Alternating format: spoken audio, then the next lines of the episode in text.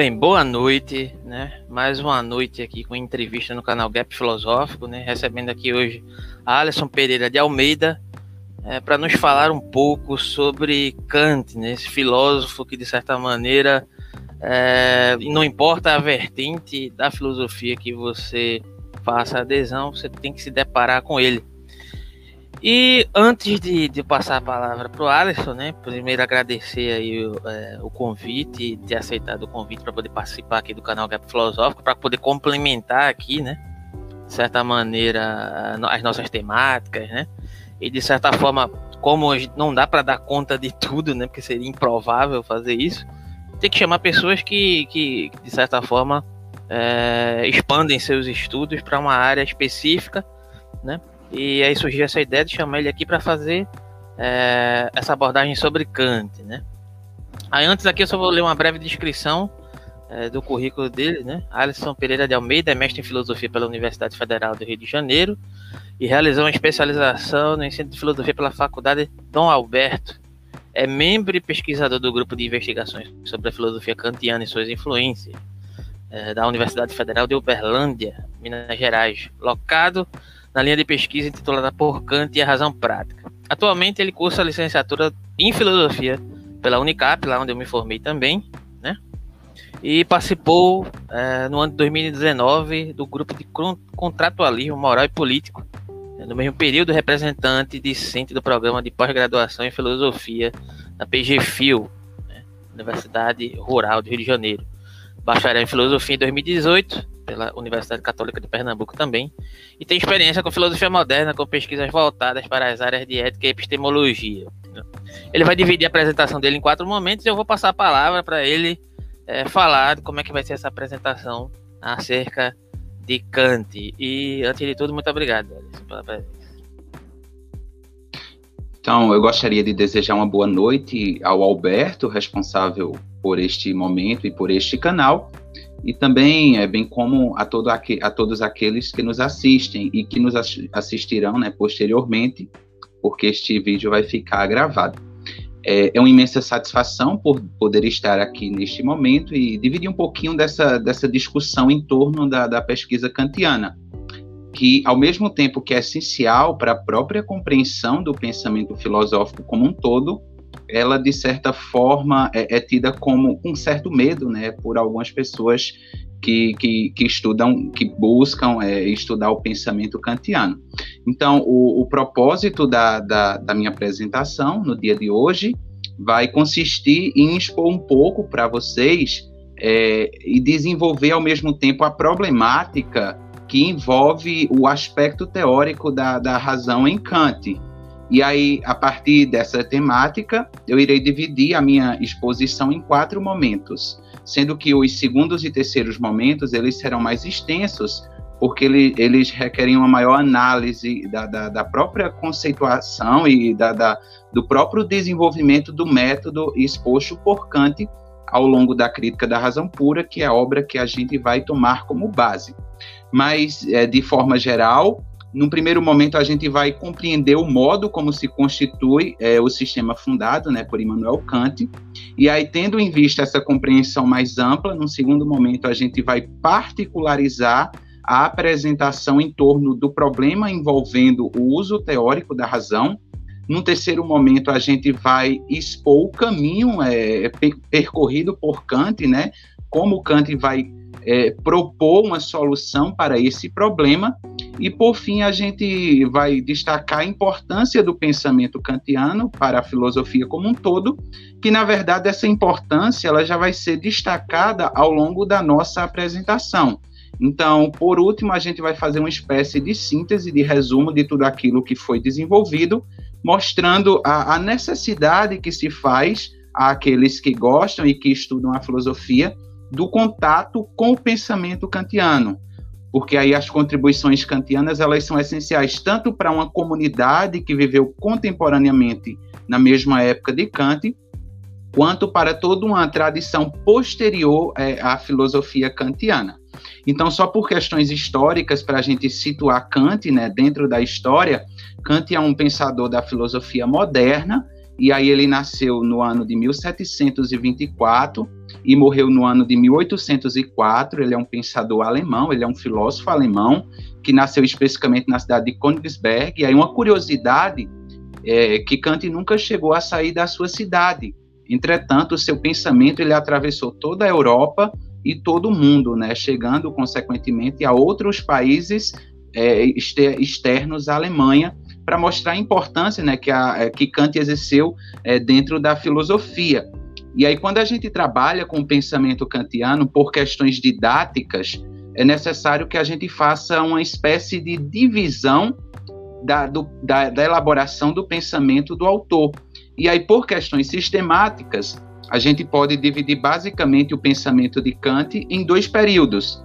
Um período que a gente chama de período pré-crítico, e aí nesse período a gente pode classificar todas as publicações e toda a reflexão kantiana anterior à publicação da crítica da razão pura, que entra nesse sentido como um divisor de águas, né, a gente pode dizer assim, e aí um período crítico, que é o período que compreende basicamente os anos de 1780 e 1790, onde Kant publica, é, consequentemente, a Crítica da Razão Pura, em 1781, a primeira edição, a Crítica da Razão Prática, em 1788, e a Crítica da Faculdade do Julgar, em 1790. Aí compreende esse conjunto das três obras críticas de Kant.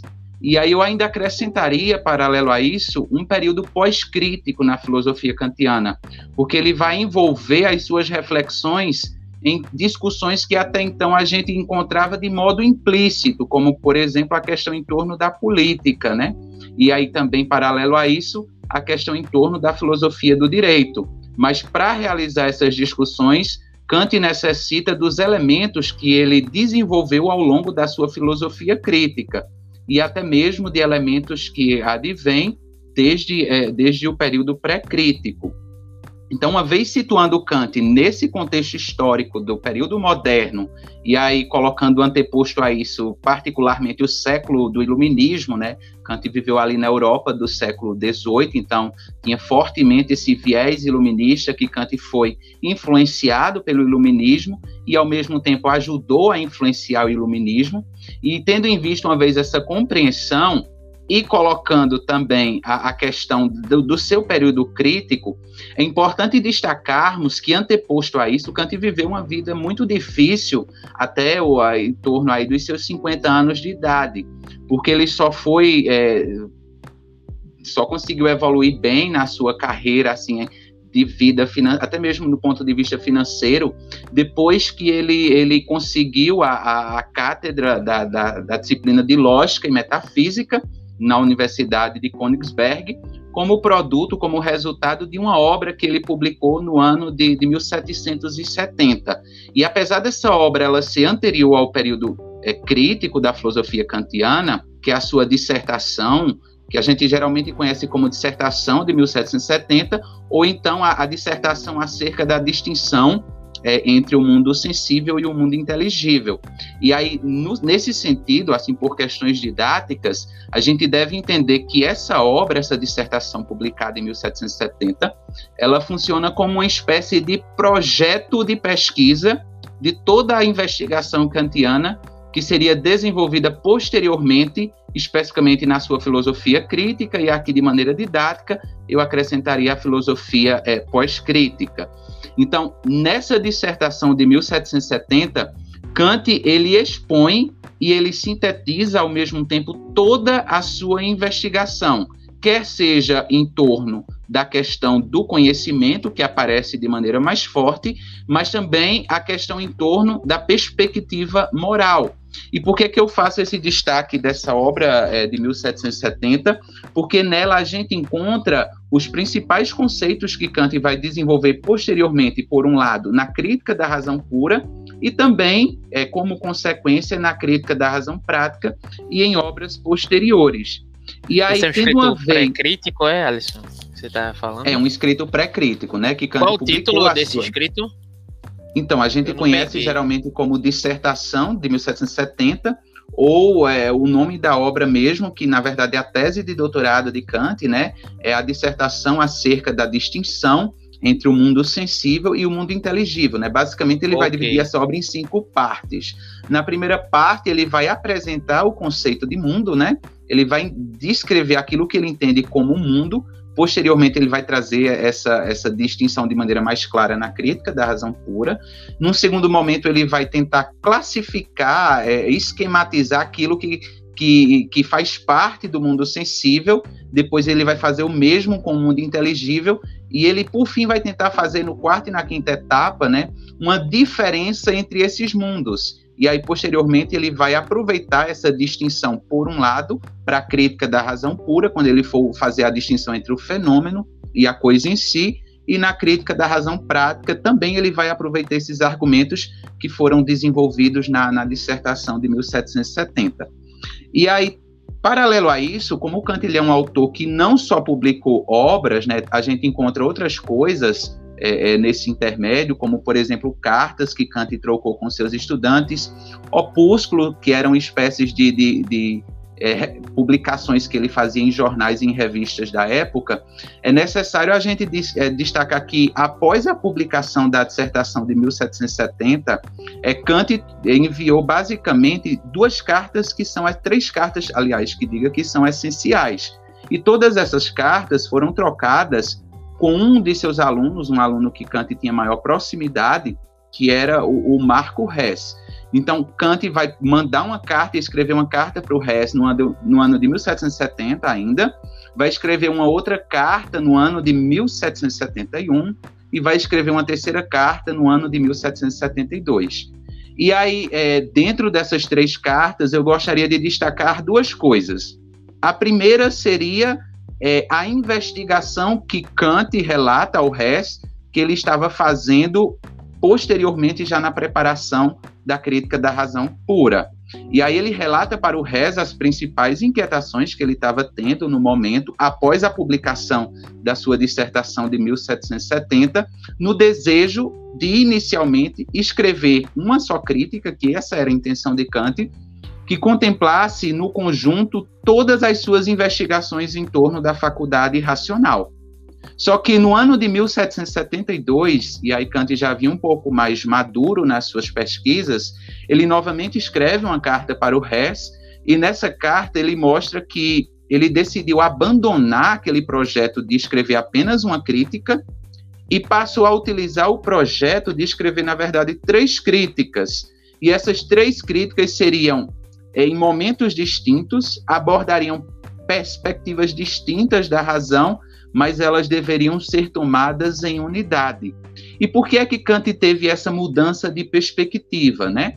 Porque ele percebeu que se ele contemplasse numa obra só toda a investigação em torno da razão, ele iria entrar em contradição consigo mesmo, né?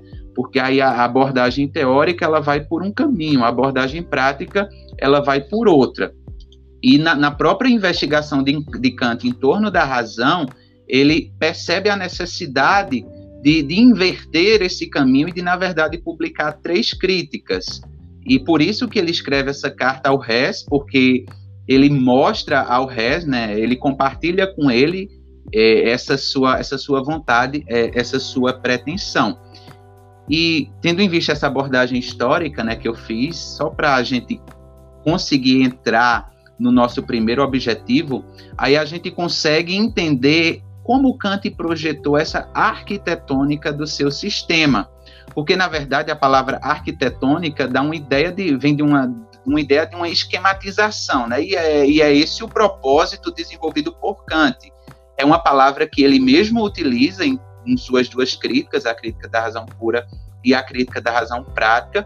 E aqui, para nossa discussão, ela serve basicamente para mostrar o modo como Kant constitui uma, de, uma, uma determinada reflexão em torno de um determinado uso da razão. Porque a razão é uma só, a gente tem que partir dessa tese que eu denomino de tese da totalidade. Então, a razão é uma só, só que o modo como ela se apresenta vai depender é, da perspectiva que eu utilizo da razão. Então, quando Kant escreve a crítica da razão pura, no término da crítica da razão pura, uma seção denominada por cânone da razão pura, Kant vai dizer ali que a sua investigação em torno da razão ela irá se centrar é, em três questões principais. E aí ele diz quais são essas três questões. A primeira questão é a questão o que posso conhecer, a segunda questão o que devo fazer e a terceira questão o que me é permitido esperar. Então ali nós temos o escopo, né, a, a, a síntese de toda a investigação que Kant vai fazer nesse seu percurso crítico. E essa investigação, posteriormente, vai se dar através das três críticas.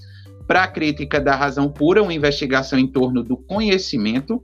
Para a crítica da razão prática, uma investigação em torno do agir moral, né, em torno da faculdade do, do uso prático da razão e para a questão em torno do que me é permitido esperar, onde a gente encontra uma certa teleologia né, do pensamento kantiano, a gente tem aí a crítica da faculdade do julgar, que por sua vez é dividido em duas partes, né?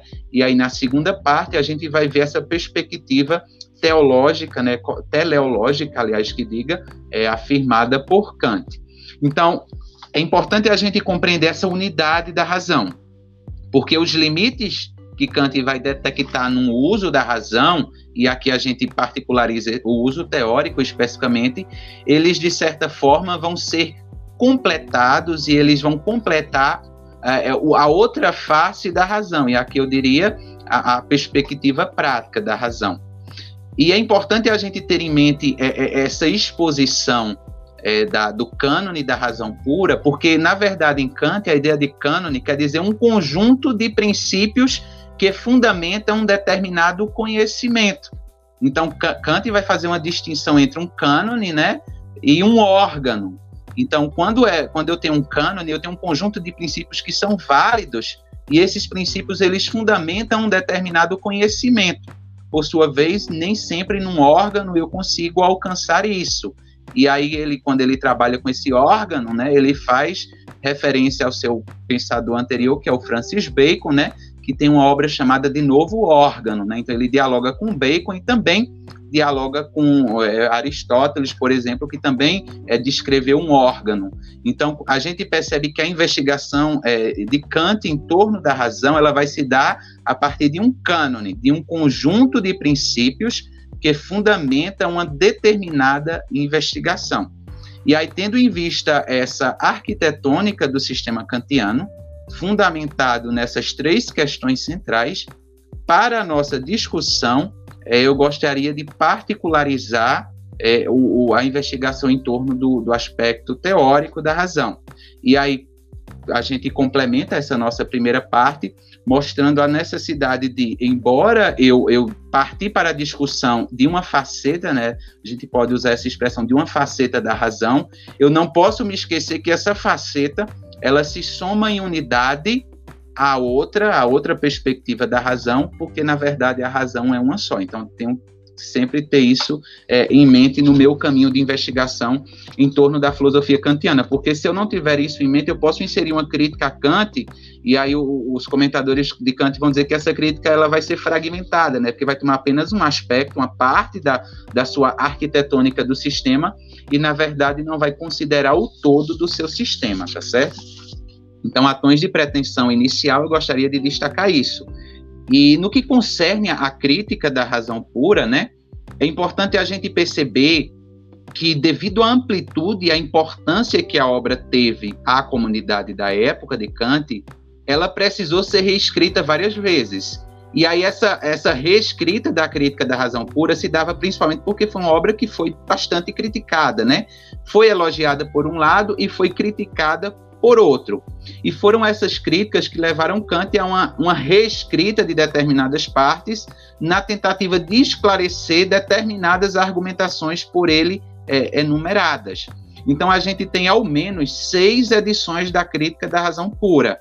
Só que para nossa é, é, discussão, as principais são a primeira e a segunda edição.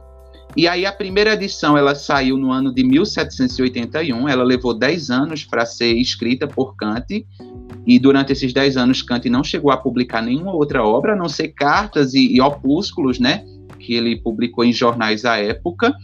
E a segunda edição da Crítica da Razão Pura, ela veio posteriormente, posteriormente, né, no ano de 1787. E é importante a gente considerar que nesse intermédio, aí, aí a gente se vale dessa tese da totalidade que eu mencionei anteriormente, né? Nesse intermédio, Kant também já tinha em, mente o desejo por uma investigação de cunho moral. É tanto que em 1785, antes de publicar a segunda edição da, da Crítica da Razão Pura, ele publicou a fundamentação da, da, metafísica dos costumes. Então, ele já tinha em mente o desejo de uma investigação de cunho moral. E até mesmo anteriormente, em 1784, Kant ele publica uma obra que aí trata da sua discussão em torno daquilo que a gente poderia chamar de filosofia da história, né? Denominada por a ideia de uma história universal de um ponto de vista cosmopolita. Então, para mostrar é, nesse, nesse sentido como é, Kant parte por uma investigação da razão, mantendo acima de tudo aquilo que eu denominei anteriormente de tese da totalidade.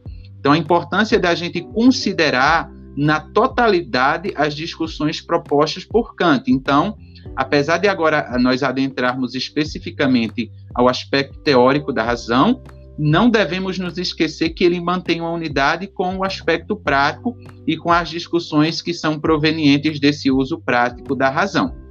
Então, no segundo momento agora, nós iremos iniciar uma investigação em torno do aspecto teórico da razão. E aí, quando a gente trabalha com a crítica da razão pura, na verdade, a crítica da razão pura é uma obra que, para muitos, é, é, é, tida como é uma obra que a gente deixa à parte, né? Porque é uma obra complexa, é uma obra que não é tão fácil de ser entendida. Para muitas pessoas é assim, né?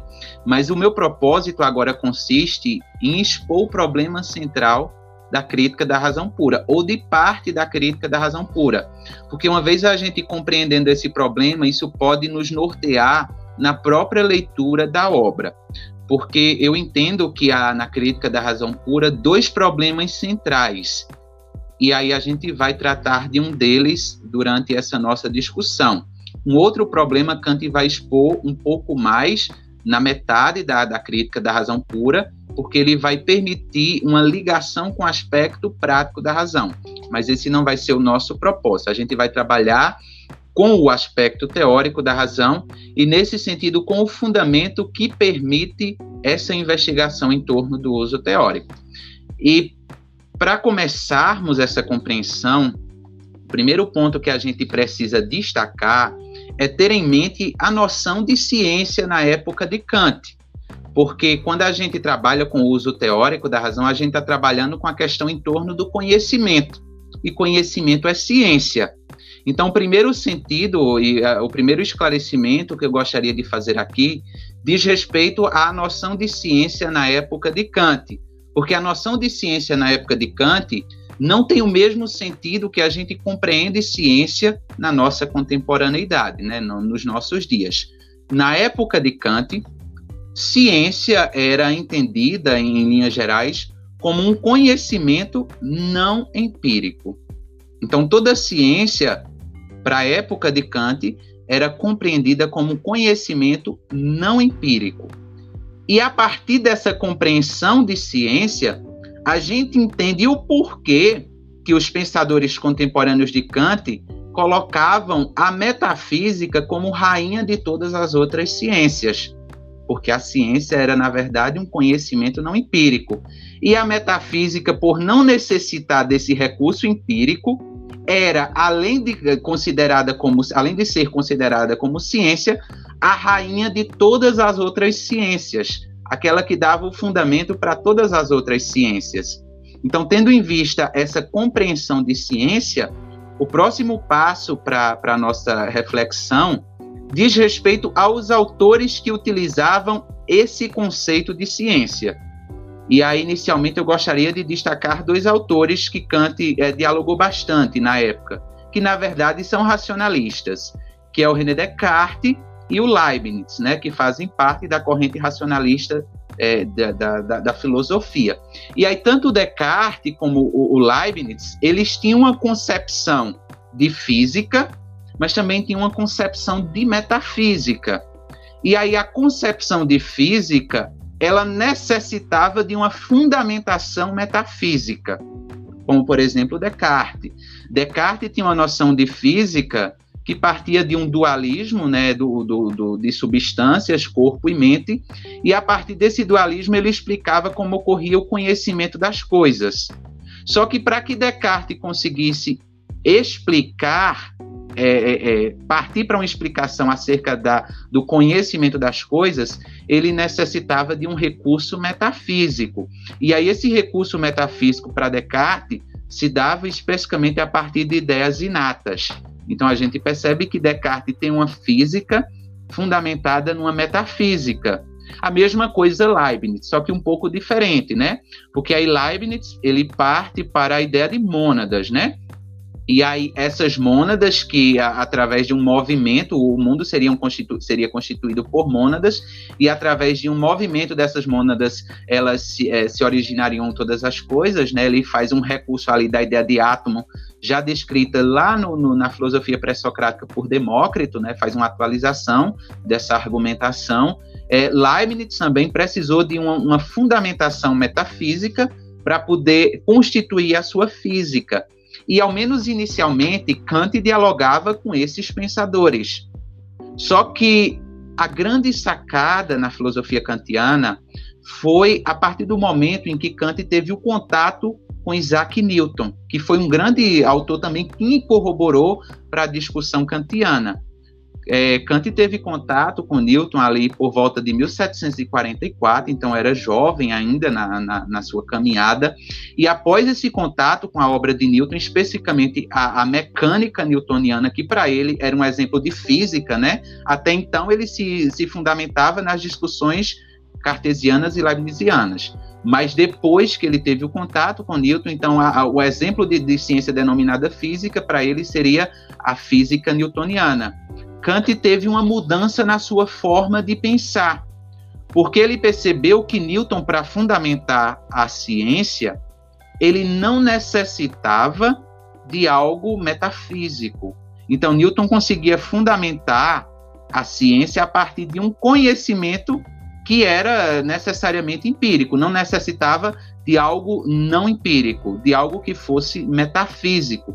Então, quando Kant começou a dialogar com Newton, Kant percebeu que não necessariamente é conhecimento na, na, descrição de Kant universal e necessário estava presente apenas na metafísica.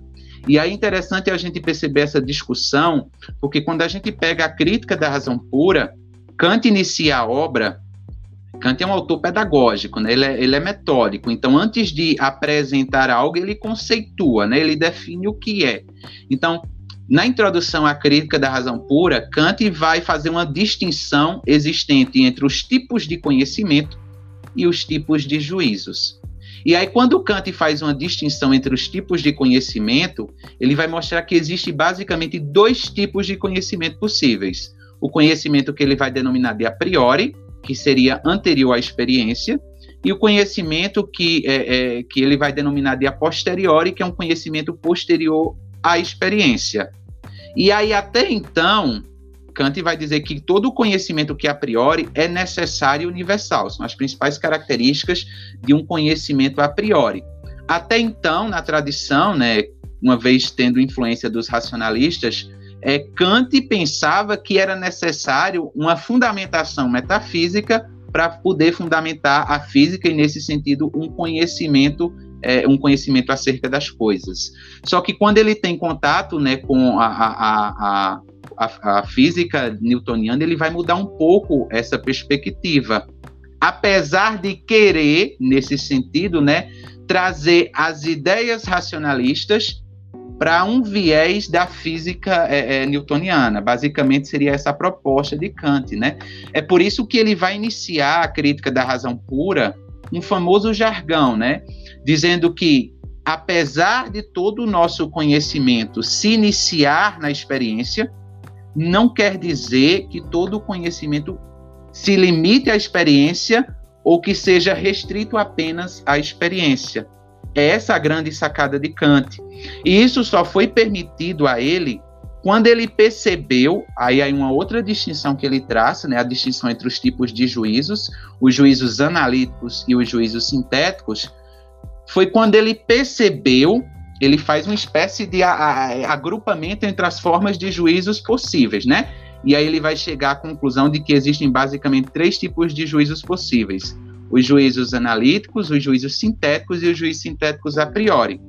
Foi quando ele percebeu que existem características da, do conhecimento a priori, que aí seria é, que aí seria essa necessidade, essa universalidade, em juízos que são sintéticos a priori. Então, os juízos sintéticos a priori, eles são passíveis de necessidade absoluta e de, por consequência, de universalidade. Então, foi essa grande, a, a grande é, a reviravolta que Kant causou dentro da, do campo da ciência na modernidade. Porque até então, a necessidade absoluta e a validade universal, elas eram restritas apenas à forma de conhecimento a priori. E aí Kant coloca que nos juízos sintéticos a priori, há a possibilidade de, de haver né, essa necessidade absoluta e essa universalidade. Só que uma vez posto isso, Kant vai, necess... vai precisar justificar como são possíveis esses juízos sintéticos a priori. E aí é esse um dos grandes problemas a que se destina a, crítica da razão pura, né? Mostrar como são possíveis esses juízos sintéticos a priori e como eles devem ser aplicados na física, na metafísica e na matemática. Então, Kant vai mostrar como são possíveis esses, esses juízos e vai tentar aplicar esses juízos. E aí ele vai conseguir aplicar esses juízos na física, vai conseguir aplicar esses juízos na matemática, só que a grande, a, a grande descoberta de Kant consistirá em mostrar que a metafísica ela não é capaz de emitir os juízos sintéticos a priori. Então aí vai estar, tá, é onde vai se inserir a crítica de Kant ao, a forma de conhecimento que recorre ao viés metafísico. E perceba que Kant não está criticando diretamente a metafísica, mas a, uma forma de pensar que recorre a um conhecimento metafísico. E nesse sentido, é, trocando a, as expressões, há uma forma de conhecimento dogmático, porque aí todo conhecimento dogmático ele não requer o uso da experiência. Então ele faz essa abstração da experiência. E aí Kant não está, nesse sentido, criticando a metafísica em si, mas, ao, é, indo um pouco mais além, né, a forma de conhecimento que a metafísica gera, que é uma forma dogmática, que é uma forma que não requer o uso da, da experiência. Então, essa é a, é a, grande, é a grande problemática envolvendo a crítica da razão pura. Uma vez detectado a existência dos juízos sintéticos a priori, Kant quer mostrar como são possíveis os juízos sintéticos a priori e como eles devem ser necessariamente aplicados a todo conhecimento que queira, é, que queira ganhar né, o estatuto de ciência. Então ele vai partir para essa aplicação. E aí ele vai dialogar com as grandes ciências que, que vinham desenvolvendo-se na, na, na sua época, né? a matemática, a física e a metafísica, que, como ele vai mostrar, não é capaz de, de, emitir esses juízos.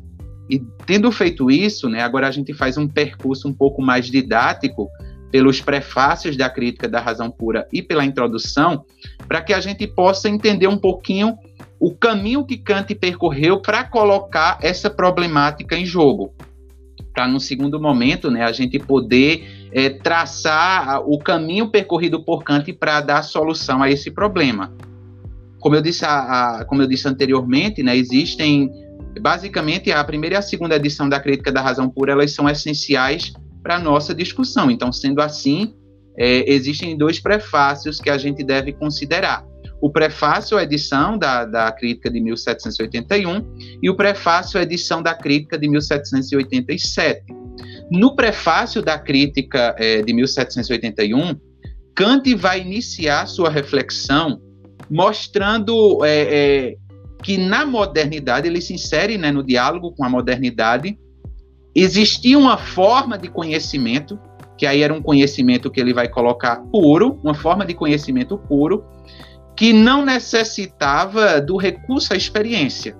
E essa forma de conhecimento, que era necessária e universal, ela de certa forma ela servia de base para todos os outros conhecimentos.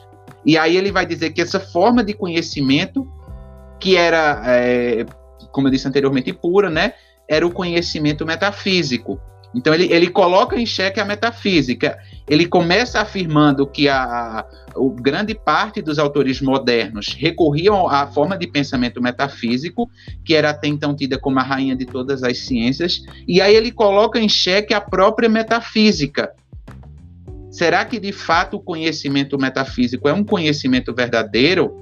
Porque ele percebe, e aí ele faz esse diálogo com a, a, a sua época, que as outras ciências avançavam no caminho em torno do conhecimento, com exceção da metafísica, que continuava tratando das mesmas questões.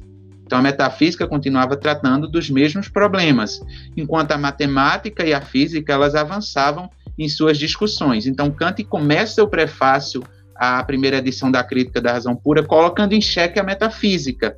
Só que para colocar em xeque a metafísica, ele necessita de um fundamento, de um recurso, né? E aí onde vai se dar esse recurso? Na própria crítica. Então, quando a gente pega crítica da razão pura, o elemento crítico que se faz presente desde uh, o título da obra é o instrumento que permite Kant partir nessa investigação. Então ele vai, ele vai falar sobre esse instrumento crítico e ele vai utilizar até uma metáfora que é muito importante, que é a metáfora do tribunal.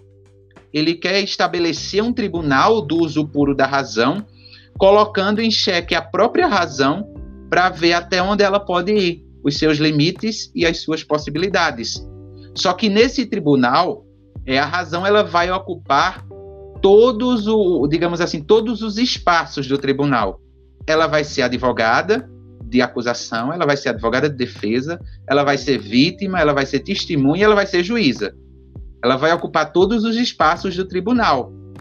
Porque Kant acredita que ele fazendo essa crítica ao uso puro da razão, ele vai mostrar onde está o erro das formas de conhecimento que recorrem a esse uso puro.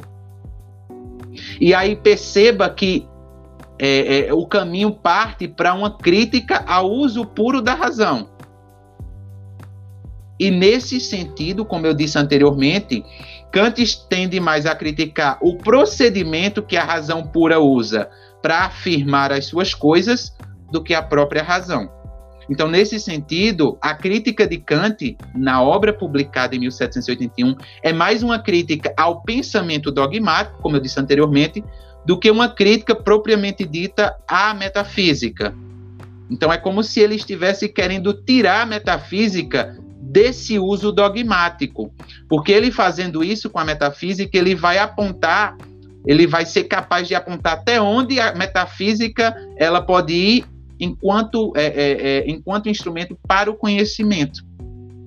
Então ele encerra o, o, primeiro prefácio, né, a primeira edição, colocando em xeque essa crítica da razão pura, aliás, essa crítica ao procedimento puro da razão e por conseguinte destacando que esse instrumento crítico ele vai ser capaz de, de fornecer um caminho para a razão, para a razão seguir é, é, nesse caminho, né? E aí é interessante que, depois da primeira publicação da primeira edição da Crítica da Razão Pura, Kant foi fortemente é, é, criticado, principalmente por algumas passagens específicas, pela forma como ele argumentou em algumas passagens ao longo da Crítica da Razão Pura.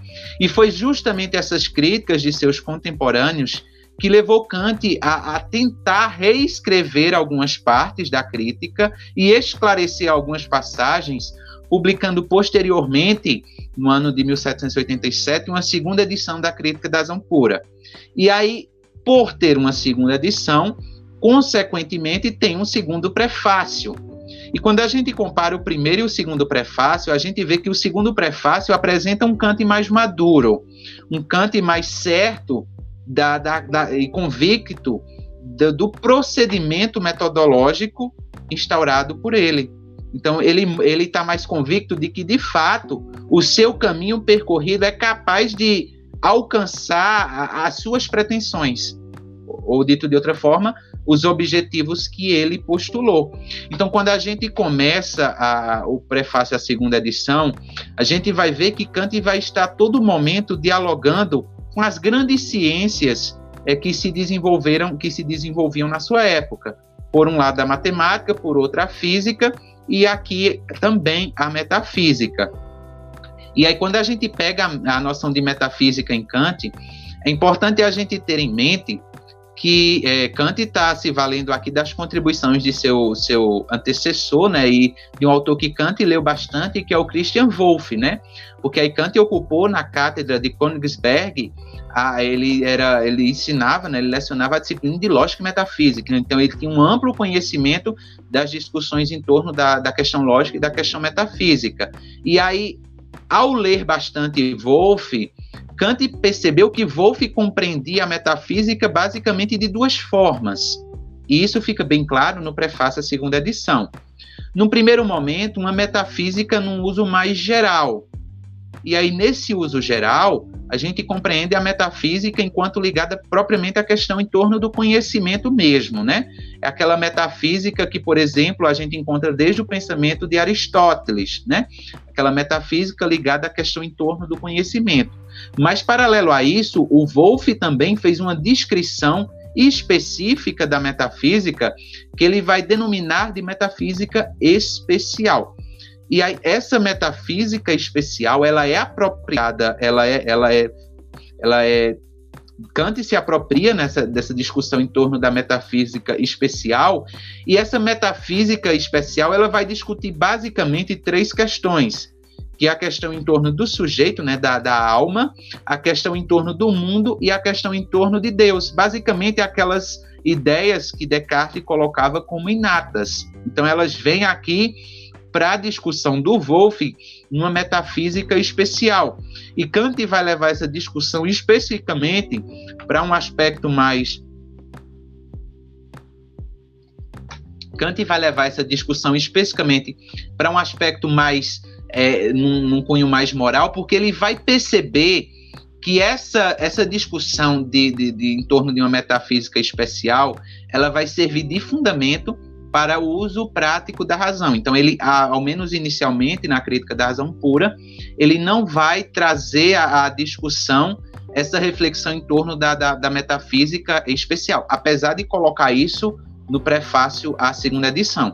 E é uma coisa que não aparece ainda tão especificamente no prefácio da primeira edição, porque no prefácio da segunda edição, se por um lado Kant insere o diálogo da metafísica dentro do conhecimento, junto com as outras ciências que também eram utilizadas para o conhecimento, por outro, quando ele faz isso, num segundo momento, ele vai tratar especificamente desse uso especial da metafísica.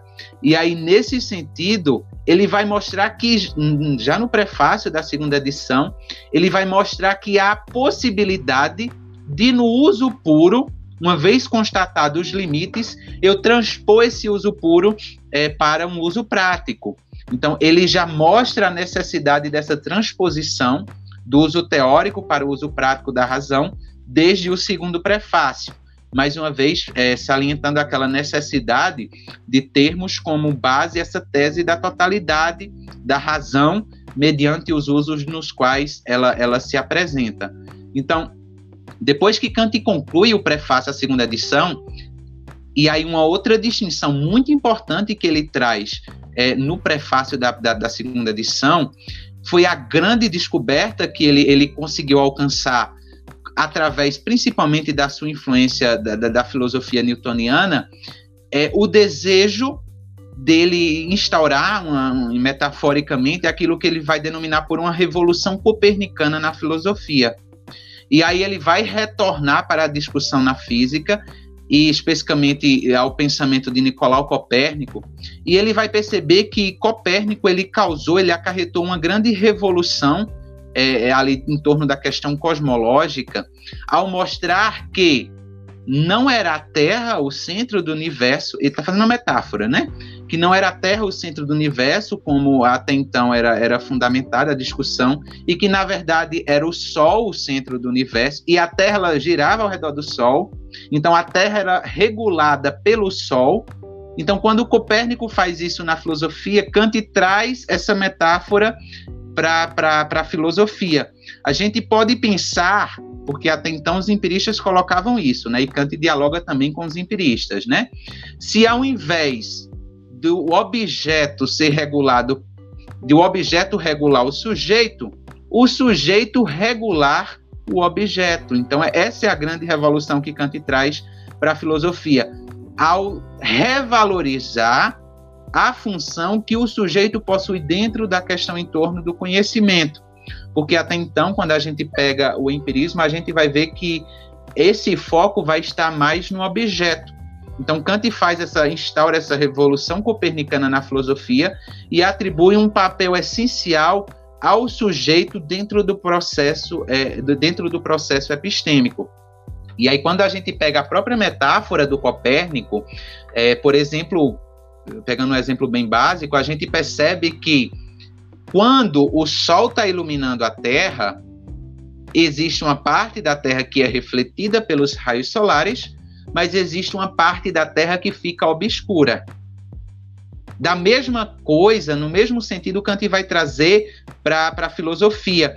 Quando o sujeito está regulando o objeto, ele ainda não diz como esse sujeito vai regular o objeto, né? Com o que ele vai regular o objeto, mas existe a possibilidade de o sujeito regular apenas parte do objeto. E que parte seria essa? Aquela parte que se apresenta à experiência. De modo que existe a possibilidade de pensar numa parte que não é regulada pelo objeto porque não se apresenta na experiência. Então, quando Kant instaura essa revolução copernicana na filosofia, como consequência, é importante a gente perceber isso, Kant vai traçar uma distinção existente entre o fenômeno e a coisa em si. Porque o ser humano, e aí vai limitar, por consequência, o conhecimento humano. Porque o ser humano ele só é capaz de regular o objeto que é dado à experiência. De tal modo que aquilo que não é dado na experiência, e por conseguinte possui uma intuição que Kant vai denominar posteriormente de não sensível, ele não pode ser regulado pelo objeto, mas ele vai ser levantado como possibilidade de possuir o mesmo esquema e a mesma estrutura que o ser humano utiliza para conhecer o fenômeno. Só que não vai ser cognoscível, e nesse sentido vai ser incognoscível, porque não tem uma intuição correspondente na experiência. Então, a gente percebe que no segundo prefácio, a edição da Crítica da Razão Pura, Kant já está mais maduro acerca das suas descobertas. Ele já está convicto de que o seu método ele é capaz de alcançar os objetivos que ele pretendeu. E aí, quando a gente compreende esse segundo prefácio, a gente parte agora para a introdução né, da crítica da razão pura, porque a gente anteriormente nós colocamos o problema.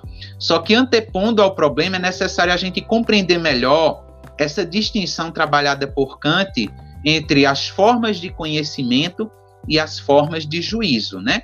Porque aí eu tenho um conhecimento a priori a posteriori, então a gente percebe que, ao menos inicialmente, o sentido de a priori em Kant é um sentido negativo, porque dá uma ideia de uma anterioridade à experiência, né? E aí o sentido de a posteriori é uma posterioridade à experiência. Só que esse sentido de a priori e a posteriori, lembrando que o que o que classifica um conhecimento a priori é que ele é necessário, universal, ele é mais bem compreendido quando eu parto para as formas de juízo. E aí eu tenho por distinção os juízos analíticos e os juízos sintéticos, né? Quando Kant vai distinguir é, essas formas de juízo, né? Ele vai dizer que os juízos analíticos, eles são juízos, e aí Kant está trabalhando com a lógica, né? Kant, ele, ele, é, conhecia a lógica, especificamente a lógica aristotélica, né? Quando Kant vai trabalhar com os juízos analíticos, ele vai, ele vai, ele vai inclusive mencionar essa forma de juízo, ele vai denominar de juízos que são explicativos, ou seja, juízos que não têm uma extensão. Os juízos sintéticos, eles são extensivos, né? Mas os juízos analíticos, eles são explicativos, ou seja, para Kant existe uma identidade entre o conceito e aquilo que eu digo do conceito, né? De tal modo que essa identidade é dada por causa de, de, um, de um juízo, por isso que é juízo analítico, né? Por exemplo, se eu disser que um triângulo é uma figura que tem três lados, então existe uma identidade entre um triângulo e aquilo que eu estou dizendo de um triângulo, de tal modo que se tiver uma figura que tenha quatro lados, então essa figura não vai ser um triângulo, vai ser outra figura. Então, quando a gente pensa num juízo analítico, é, na, na ideia de Kant, né, a gente pensa naquela forma de juízo em que a ideia do predicado, de certa forma, o conceito do predicado, de certa forma, já está incluído no conceito do sujeito. Então, os juízos analíticos, eles são limitados a dois princípios da lógica aristotélica. E que princípios são esses? O princípio da identidade e o princípio da não contradição. Eles não podem ir para além disso. E aí a, a, sacada de Kant, posteriormente, ele vai perceber que a metafísica se vale desses juízos. Então, por isso que a metafísica ela tem um uso restrito, né? A uma forma de juízo. E por isso que, posteriormente, ela não vai possuir os juízos sintéticos a priori. Quando Kant parte para os juízos que são sintéticos, ele vai constatar que esses juízos, por serem sinonímia explicativos, eles não podem ser limitados aos princípios lógicos da identidade e da não contradição. Então, por consequência, é necessário algo a mais. E esse algo a mais é dado na experiência. Então, eu necessito da experiência para constatar a verdade e a validade dessas formas de juízo. Por isso que Kant anteriormente inicia a introdução dizendo que apesar de nosso conhecimento iniciar na experiência, não se limita à experiência.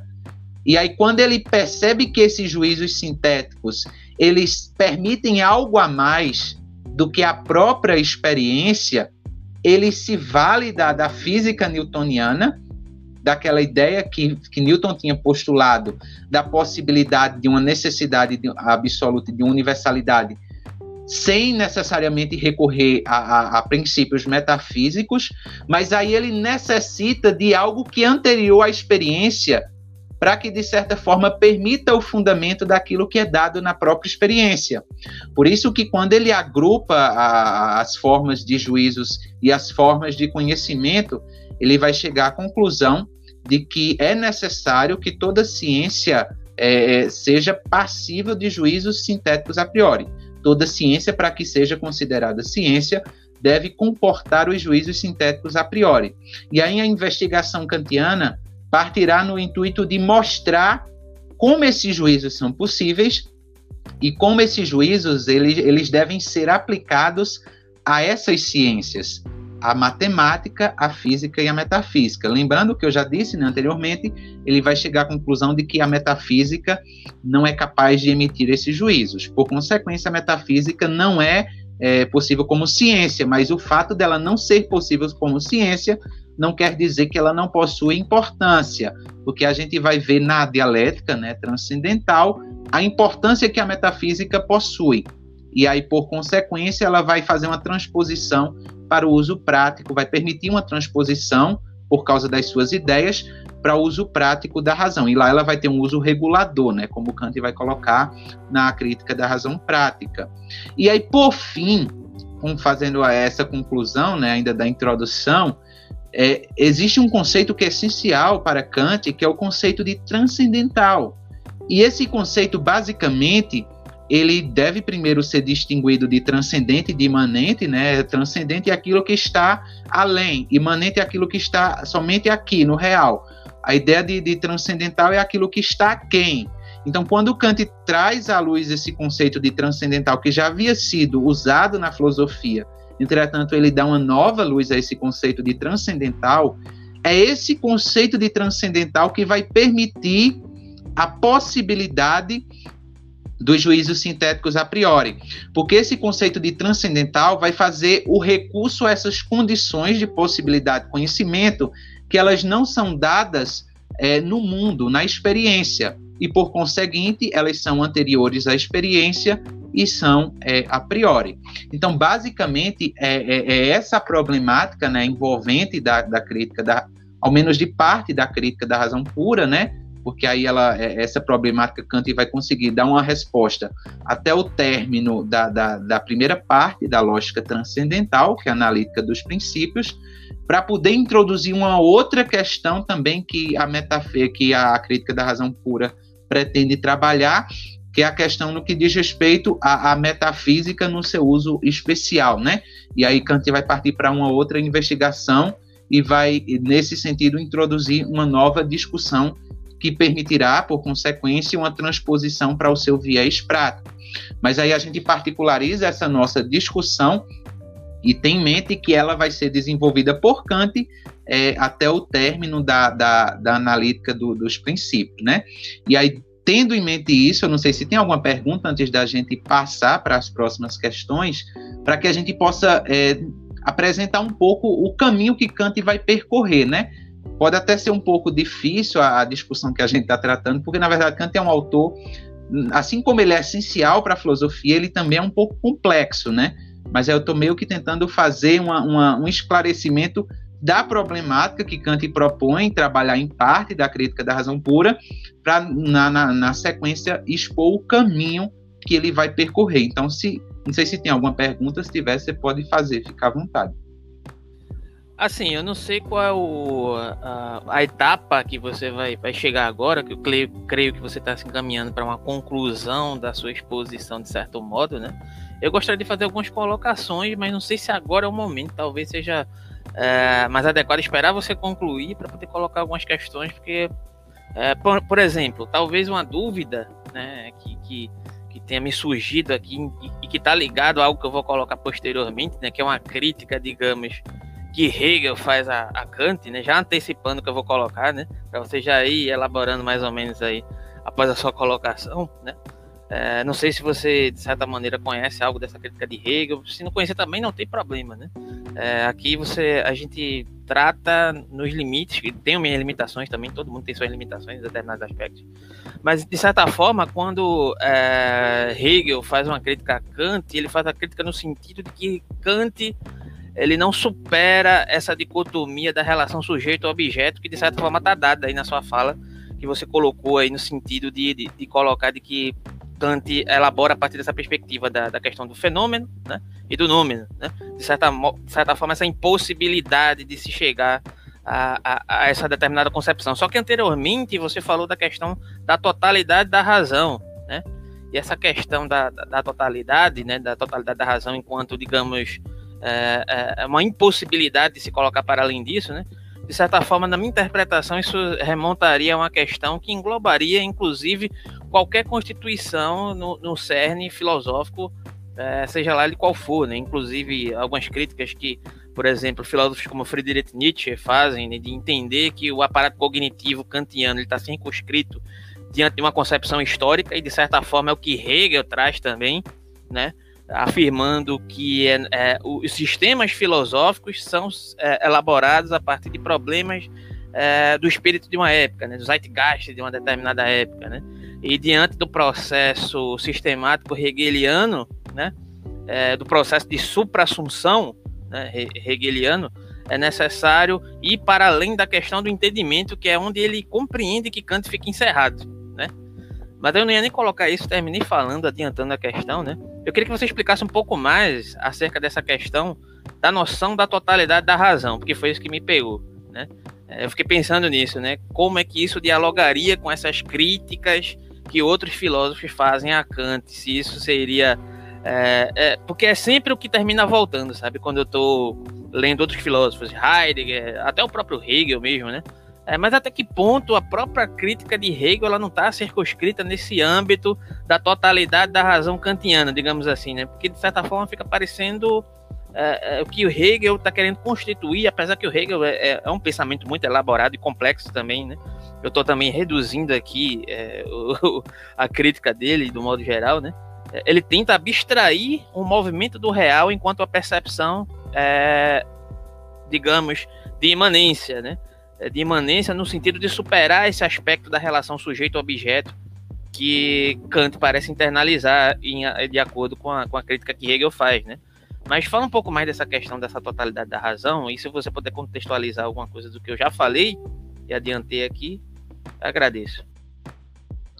É, então eu vou partir para a minha terceira etapa, porque aí eu, eu, eu, vou conseguir esclarecer algumas dúvidas suas referente a, a, a seus questionamentos, né? É, eu, eu, reitero que é, a minha, meu, minha perspectiva de investigação kantiana é mais uma perspectiva prática, né? Apesar de eu gostar e, e ler bastante sobre essa questão em torno do uso teórico da razão. Mas, como eu disse é, a, anteriormente, quando Kant publicou a primeira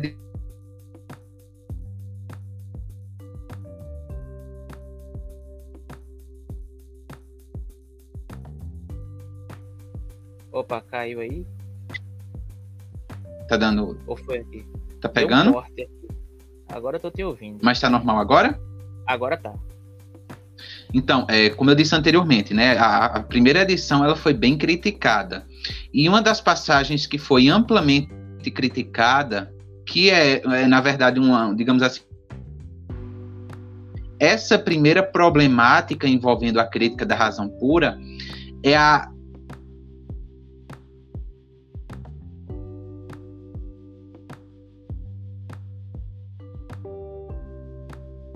que voltou a cortar, sim?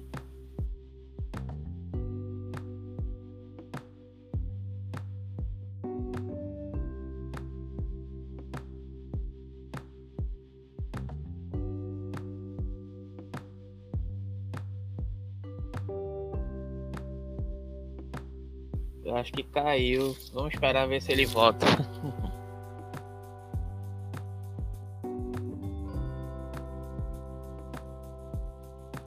acho que agora voltou, não voltou? Eu voltou. acho que agora voltou. Pronto. Pode prosseguir. Eu tô...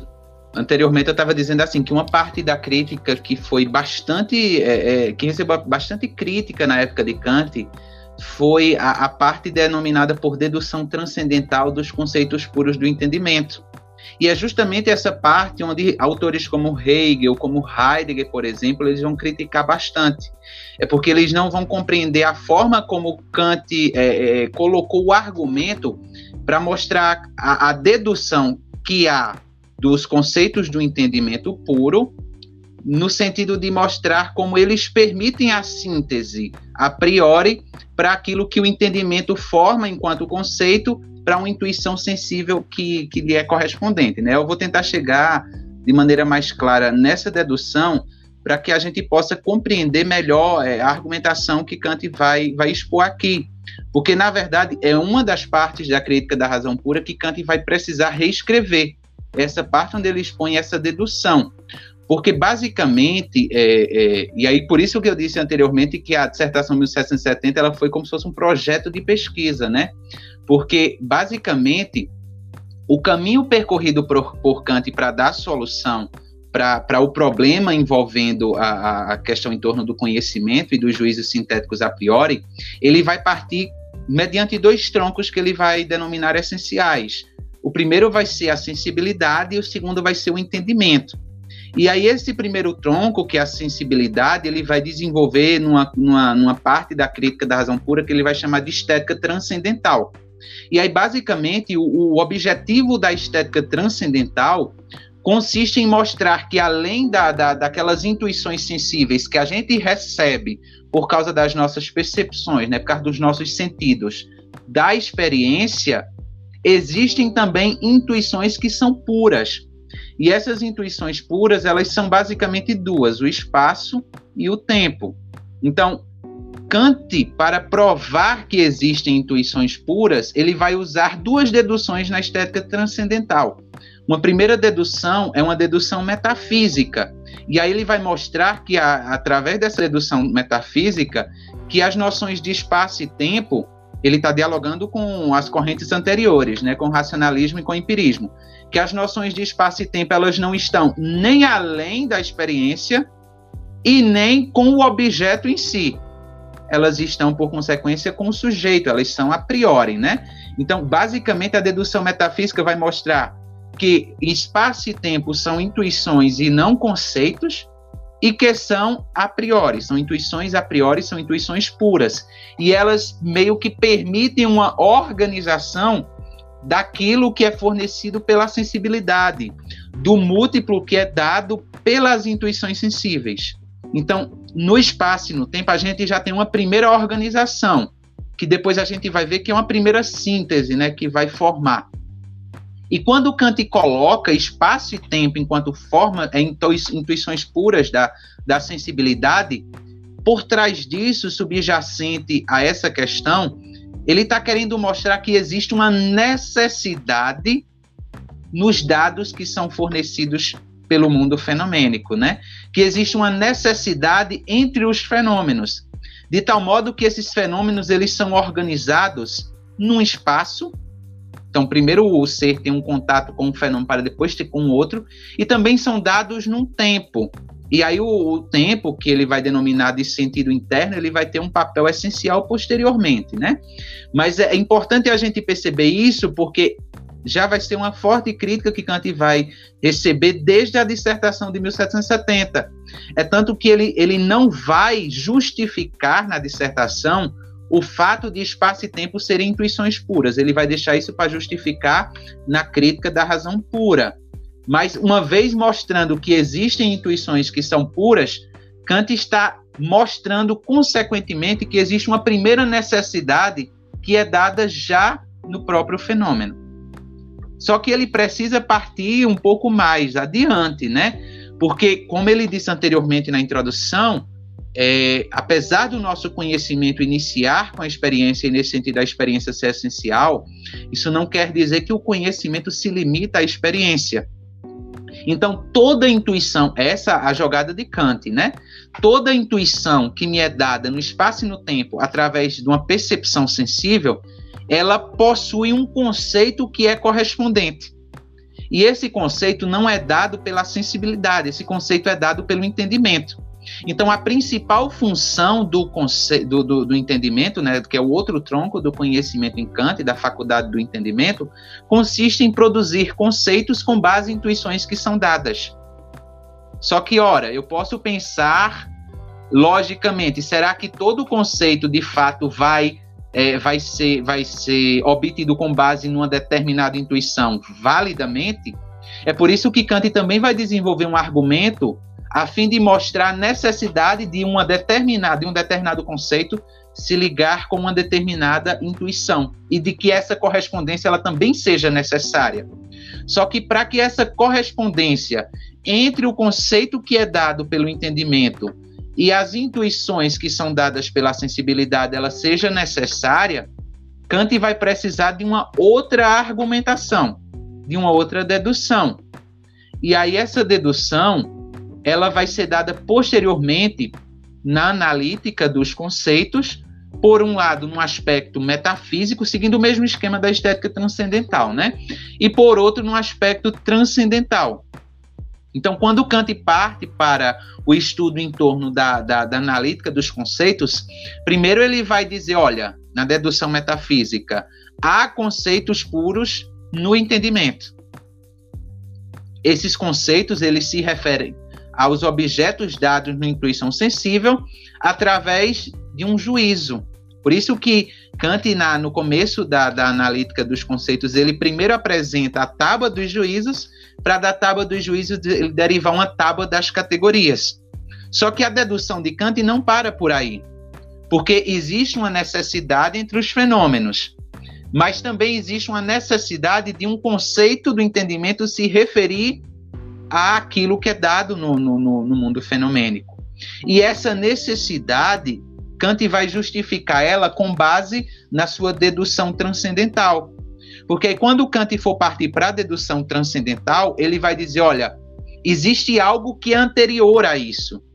E é, esse algo ele vai chamar de eu penso, né?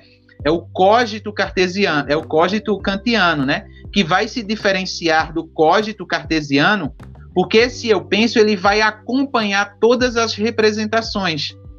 Então, na dedução transcendental dos conceitos do entendimento puro, Kant vai mostrar basicamente que há uma necessidade entre os, entre os fenômenos, porque há necessariamente uma necessidade de um conceito se referenciar às intuições que são dadas, às intuições sensíveis.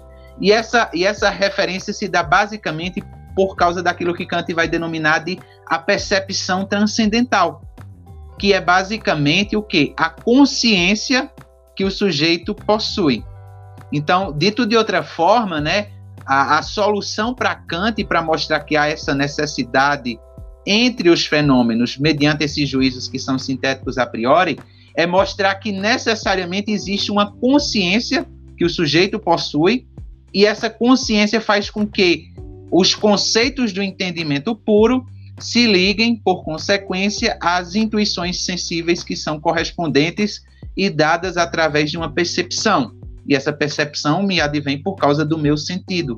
Então, basicamente, a, a dedução transcendental ela, é, ela tem como intuito mostrar a necessidade da necessidade da relação entre os fenômenos. Por isso que Kant percorre todo esse caminho, né? No primeiro momento ele vai apresentar estética transcendental, no segundo momento ele vai apresentar lógica transcendental. Quando ele pegar essa lógica transcendental, ele vai dividir essa lógica em duas, né? Eu vou ter uma analítica e uma dialética. E essa analítica ela ainda também vai se dividir em duas. Eu vou ter uma analítica dos conceitos e vou ter uma analítica dos princípios. Se na estética transcendental Kant apresentou uma dedução metafísica e transcendental para as intuições puras de espaço e tempo, no entendimento, na analítica, Kant também vai apresentar uma dedução metafísica e uma dedução transcendental para os conceitos puros do entendimento. Ele segue esse mesmo esquema. E essa dedução ela vai ter a sua culminância com essa apercepção que é transcendental, né? com essa consciência que o sujeito tem da, da, da síntese que é dada pelo múltiplo das intuições. Mas essa consciência é dada por quê? Porque através dessa síntese eu tenho a formação de um conceito que é correspondente àquela intuição. Então, é, a, a, basicamente, quando o Hegel vai criticar Kant, o Hegel vai criticar essa dedução transcendental que até então a gente diria que é a coroa do, da argumentação kantiana. E, e o, o, autores que são é, é, comentadores da, da filosofia kantiana vão tentar esclarecer que a crítica de Hegel, não, não, sou, não sou especialista em Hegel, né? Assim também como eu não sou especialista na, nessa perspectiva mais teórica da, da do conhecimento em Kant, né? Mas é, a, basicamente a, a, tentativa de esclarecimento do, dos comentadores vai se dar no ponto de que há essa necessidade da consciência se referir ao, ao múltiplo que é dado na intuição mediante a formação de um conceito, porque existe uma necessidade entre os fenômenos. E essa necessidade entre os fenômenos se dá a partir das intuições puras é, de espaço e tempo. Por isso que é como eu disse anteriormente, né? É a necessidade da necessidade. Se eu quebrar uma dessa, de, dessa necessidade lógica que existe nesse intermédio, aí eu vou ter justamente é, é, é, é esse aspecto que o Hegel vai criticar, né? Mas é por isso que antes de fazer isso e também posteriormente Kant vai desenvolver a sua doutrina do esquematismo, né? E aí na sua doutrina do esquematismo ele vai mostrar como o juízo conecta um conceito a uma intuição. Então, depois que ele desenvolver a prova da dedução, é, da percepção transcendental, né, dos conceitos, aliás, a dedução transcendental, no segundo momento, no início da analítica dos, dos princípios, ele vai apresentar essa sua doutrina do esquematismo, né? E aí, nessa doutrina do esquematismo, ele vai mostrar a importância que o juízo possui e como necessariamente um conceito ele se referencia a uma intuição através desse juízo. Então, ele vai desenvolver ainda uma outra prova posterior nessa, nesse seu capítulo sobre, é, sobre o esquematismo. Mas eu não sei se eu consegui esclarecer a dúvida, né? Não, para mim, eu, eu, eu para mim ficou claro, né? Só que a questão é, que você falou, eu concordo com, com, com, esse posicionamento, com essa interpretação, com esse aparato, digamos assim, referencial que você tem. Eu, eu, eu tenho a impressão que, que é, ne, é nessa linha mesmo aí, né? É, no sentido de, de haver, inclusive, influências na, na filosofia do próprio Hegel diante, digamos assim, a manutenção, uma manutenção, uma certa manutenção conceitual que é herdada de determinados aspectos kantianos, né? É, alguns comentadores afirmam que Hegel estudou sistematicamente, inclusive, a crítica da razão pura, né? inclusive para criticá-la, mas inevitavelmente, pelo menos assim, quando você se, se debruça acerca da fenomenologia do espírito e com essa explanação que você fez e quando você tenta fazer uma, uma, uma uma interpretação da crítica da razão pura, você percebe algumas, alguns deslocamentos de sentidos que o próprio Hegel faz diante dessa concepção, dessa necessidade da relação lógica dos fenômenos que você falou, né? Isso está em Hegel no sentido é, num sentido um pouco diferente, né? Ele coloca isso diante de uma, de uma concepção da superação dessa relação sujeito-objeto, que de certa forma aparece em alguns momentos, é, inclusive da elaboração que você fez aqui, né? Apesar de que, do modo que você colocou e eu entendi, né?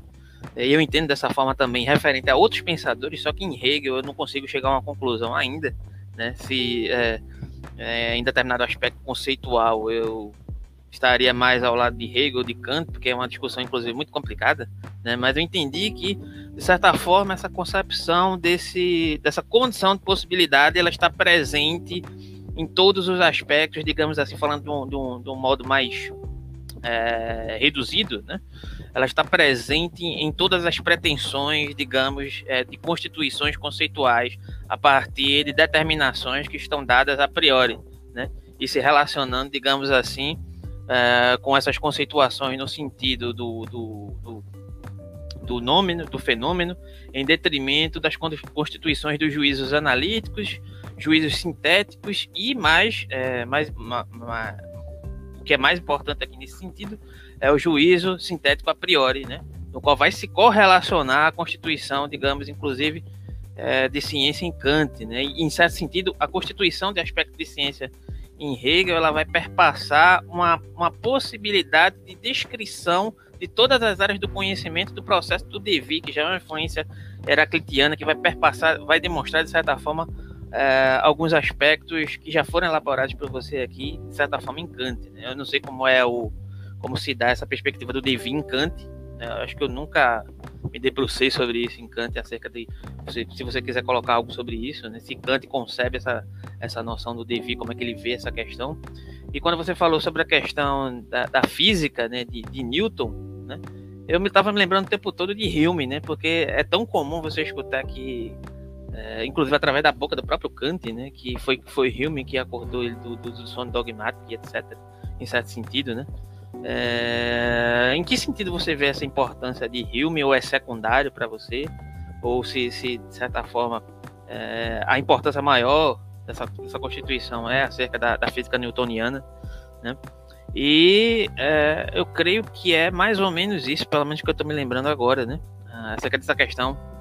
É, se você quiser já fazer uma, uma conclusão ou se tiver algo mais a colocar, pode ficar à vontade. É, só fazendo alguns complementos mediante a, as suas propostas, né? É, o, o, Hegel também ele, ele foi um grande leitor de Kant, mas também o Hegel se apropriou de dois pensamentos posteriores a Kant, né? Que foi o de Fichte e o de Schelling.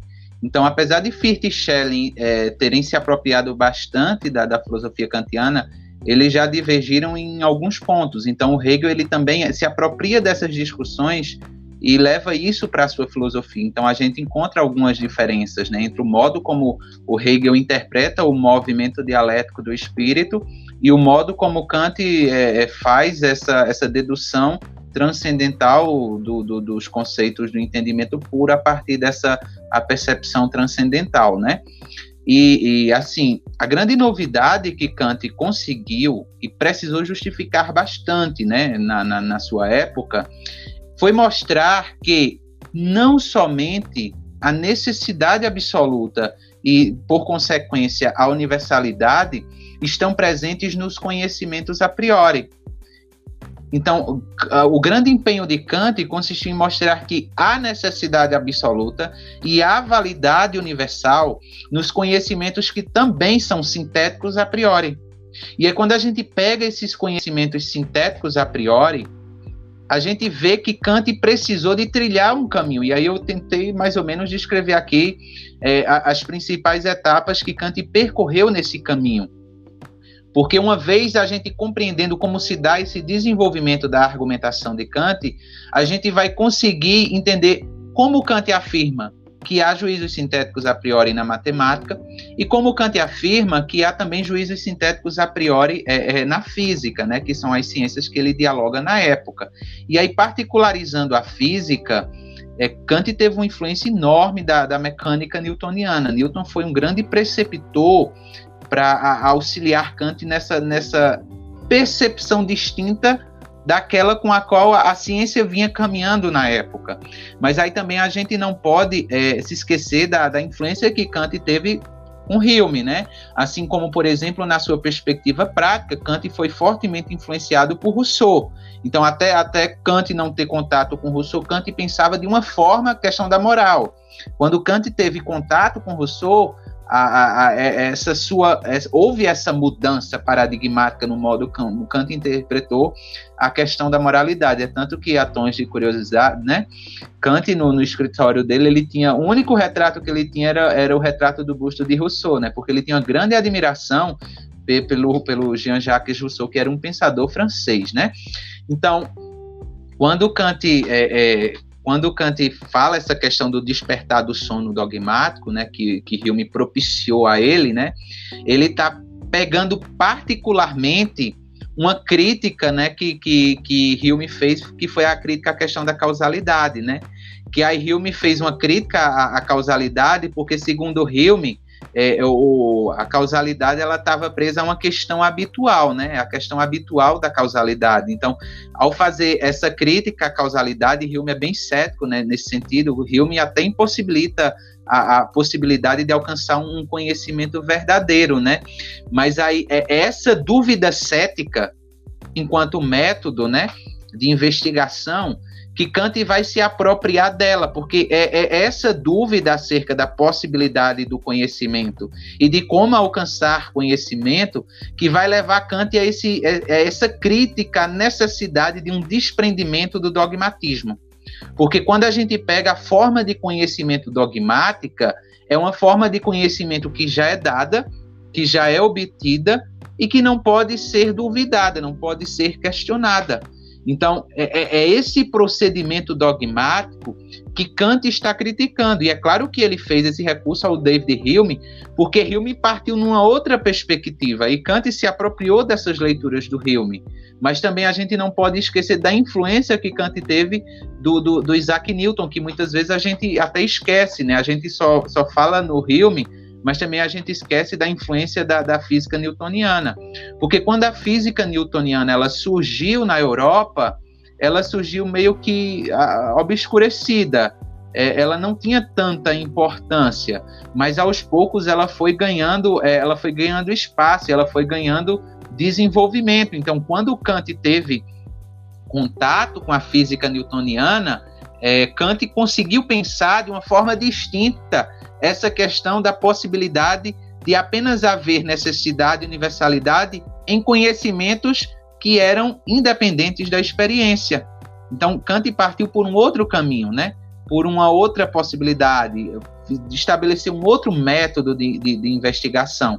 Então, é, quando a gente trabalha com autores assim gigantes, né, como Kant, nós devemos ter em mente que Kant ele é um autor dialógico, né? Eu até uso o termo dialógico aqui para me referir a, ao diálogo que ele traça com inúmeros autores da tradição. Então, por exemplo, se por um lado é, é, Hume faz essa crítica à noção de causalidade, na analítica dos princípios, o Kant vai apresentar um argumento para mostrar que a causalidade ela é possível dentro do conhecimento sintético a priori. Então ele vai criticar o próprio Hume nesse sentido, né? Então ele vai, ele vai pegar Hume como base, vai se apropriar da, do método investigativo de Hume, mas ao mesmo tempo ele posteriormente vai criticar o próprio Hume, né? Porque a crítica ela faz parte do, do, do procedimento filosófico de investigação, né? Então o Kant também, quando traz esse elemento crítico para a sua filosofia, ele traça esse diálogo com autores da tradição, mas ao mesmo tempo ele também critica determinadas formas de, de argumentação. Só que para isso foi necessário é, um amplo conhecimento da filosofia desses autores. Então, Kant vai ler muito autores como é, René Descartes, o Leibniz, o Christian Wolff também, um autor que não é tão mencionado, né, mas o Francis Bacon, Kant também vai ler bastante o Francis Bacon, né, porque aí o Bacon foi quem anterior ao Descartes, ele trouxe um novo método para a ciência. Então, Kant vai se apropriar dessa discussão em torno do seu método científico. Então, depois que Kant traz, é, Kant conhece esses autores, e aí, dentro da sua crítica da razão pura, quando ele vai desenvolvendo o seu método, aos poucos ele vai dialogando e criticando também com esses autores. Por exemplo, Kant vai na analítica dos princípios, aliás, já no terceiro capítulo né, da, da, da analítica dos princípios, quando, quando ele vai falar sobre a distinção entre o, entre o conhecimento fenomênico e o conhecimento das coisas em si, ele vai criticar o método de Leibniz de fundamentar a sua física numa metafísica. Então ele vai mostrar que Leibniz estava errado em proceder dessa forma. Vai dialogar com Leibniz e vai mostrar onde está o erro em uma, numa fundamentação é, é, com base na, na, na, teoria da mônada, né? Que, que foi o, o, fundamento utilizado por Leibniz. Então a gente percebe a todo momento que, que Kant está dialogando com muitos autores gigantes né, da tradição. Por isso que é, assim existe até uma, uma, uma, comparação que a gente costuma fazer da crítica da razão pura como uma grande enciclopédia. E aí quando você tem uma enciclopédia, você tem um conjunto de obras que são de diferentes autores, né? Aqui, diferentemente, a, a crítica da razão pura é uma enciclopédia formada por um conjunto de argumentos de um único autor. Então, Kant está querendo estabelecer um método para é, é, mostrar, um, para tentar solucionar um problema que foi levantado e que foi, que foi mostrado a importância dessa discussão, mas ao mesmo tempo ele também está mostrando o erro de muitos autores, né? Tentando dialogar com eles, por um lado, mostrar a importância das contribuições que eles deram, mas também, por outro, mostrar onde está a insuficiência na argumentação, né? E se, por um lado, o Kant vai, Kant vai criticar bastante né, o, o procedimento racionalista no que diz respeito a esse viés é, dogmático, né? Por outro, ele vai criticar também o procedimento empirista no que diz respeito ao seu ceticismo, porque ele vai afirmar a possibilidade de conhecimento e se há possibilidade de conhecimento, o ceticismo ele, ele não pode servir é, como um fundamento numa discussão. Inclusive, isso vai reverberar na questão moral dele. Né? Essa preocupação dele tem uma reverberação a partir da concepção de uma aplicação prática a partir dessa, dessa, dessa preocupação kantiana né? de, de reverberar é, essa questão do, da, da, da razão pura numa prática moral, né? Universal, digamos assim, entre aspas. É, agora é aí onde a gente percebe que vai haver uma inversão na argumentação. Porque na razão prática, Kant já vai partir de, de uma outra perspectiva.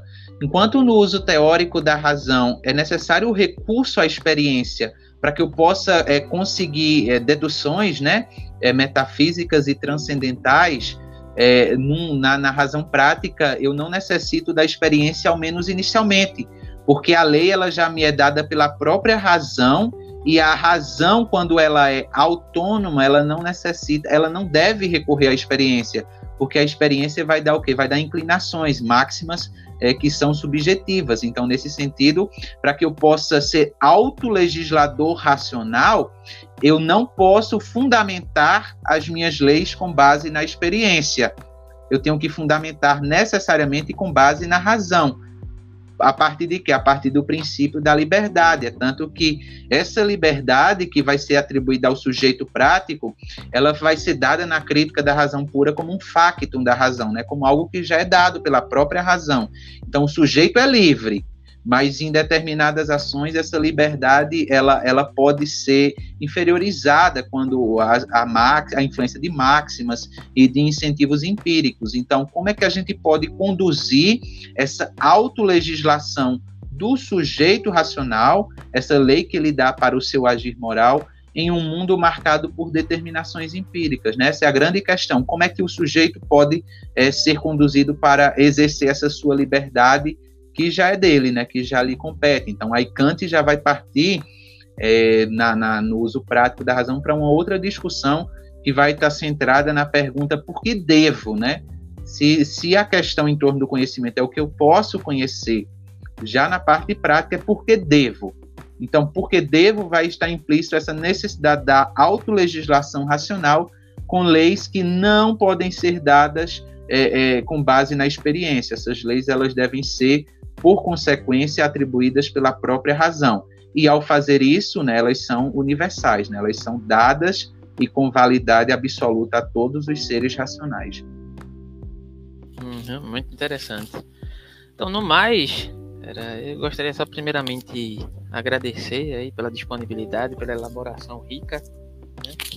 É, permanecemos aí com Kant atrás da orelha, como uma pulga atrás da orelha, não como uma pulga, uma pulga gigante.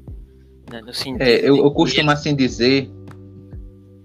Eu costumo dizer Diga. que Kant é um autor muito. Ele não é tão fácil, né? Ele é um dos gigantes da filosofia.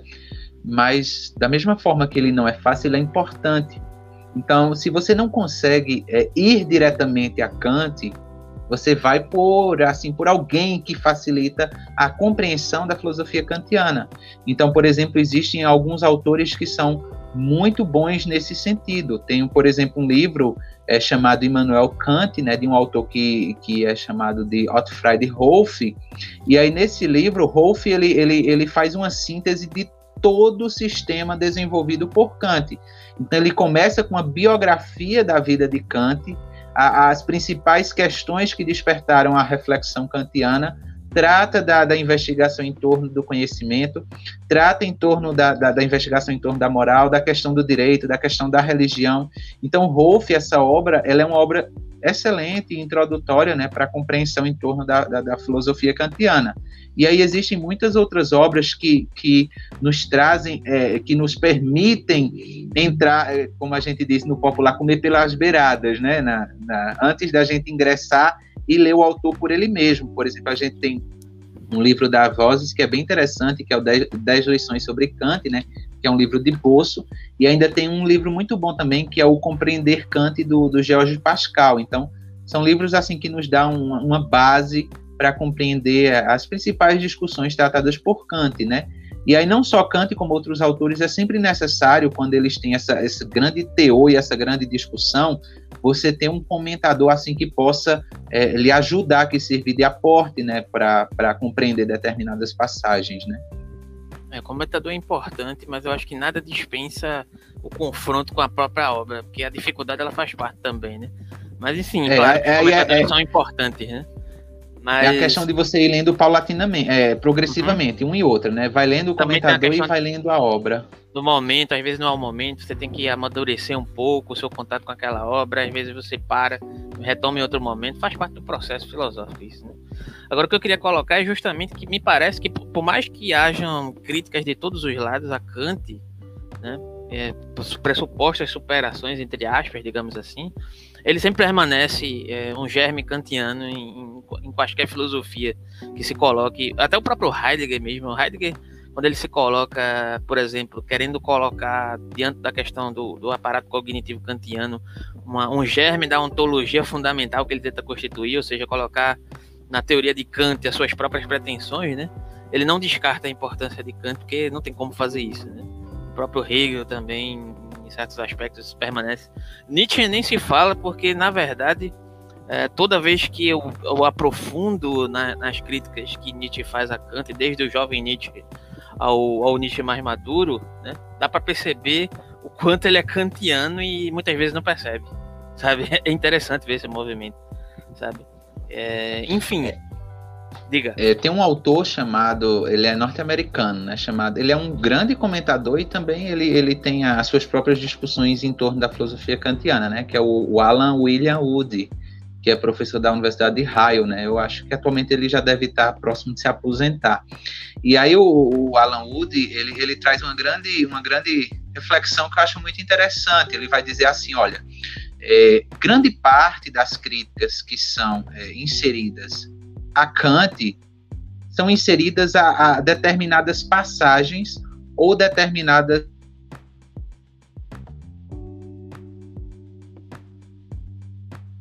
Eita, parece que travou de novo.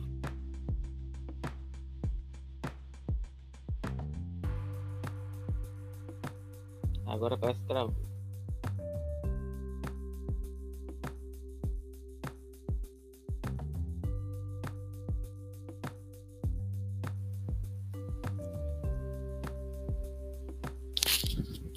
Vamos ver se ele volta. Ou se foi aqui, será que foi aqui?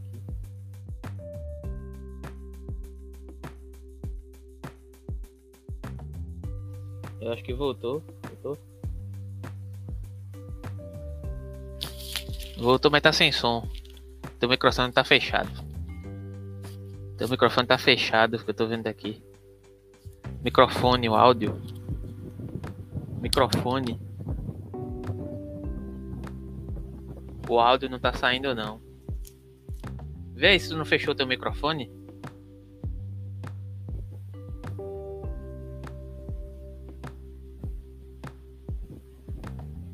Microfone, vê aí embaixo. tá ativo? Não tá saindo som não.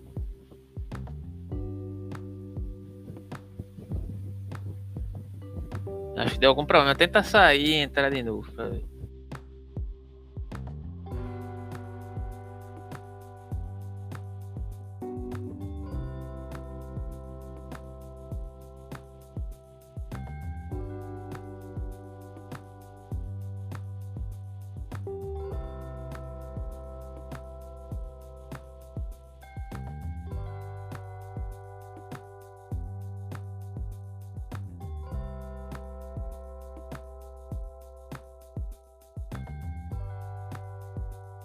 Aí, agora? Já, já, agora tá pegando? Agora tá, pronto. Já tá online? Continua online, continue online. então, o Woody, é, quando ele vai inserir, né, ele diz que a maior parte das críticas que são inseridas né, ao sistema kantiano, quando ele vai refletir, aliás, ele diz que a maior parte das críticas que são inseridas ao sistema kantiano, ela, o, o grande erro que elas correm é porque elas são críticas fragmentadas. Então, são críticas que pegam determinadas partes do sistema, mas se esquecem de considerar que o sistema de Kant é um conjunto de discussões. Então, quando eu pego uma parte, mas eu não considero essa parte em relação ao todo, né? Então, a, a minha crítica vai ser fragmentada. Então, é, é, é essa é a grande reflexão que o e outros autores trazem, né? A necessidade, tudo bem, você pode criticar o pensamento kantiano. Kant é passiva de críticas, né? Existem determinadas partes de Kant que a gente pode questionar, mas aí a gente não pode se esquecer de que ele trata sempre das suas discussões num conjunto. Então a gente não pode é, é, é, tomar apenas a parte e não se, se lembrar que essa parte ela faz referência a um todo, porque a gente corre um erro, né? Um erro de, de, de, de daquilo que esses autores eles vão acusar de superficialidade. Então eu acabo sendo muito superficial quando eu critico apenas um aspecto da filosofia kantiana e, e não, e não levo em conta o, o seu todo, né? Ok. É, só para finalizar, e aí eu vou te explorar mais um pouquinho.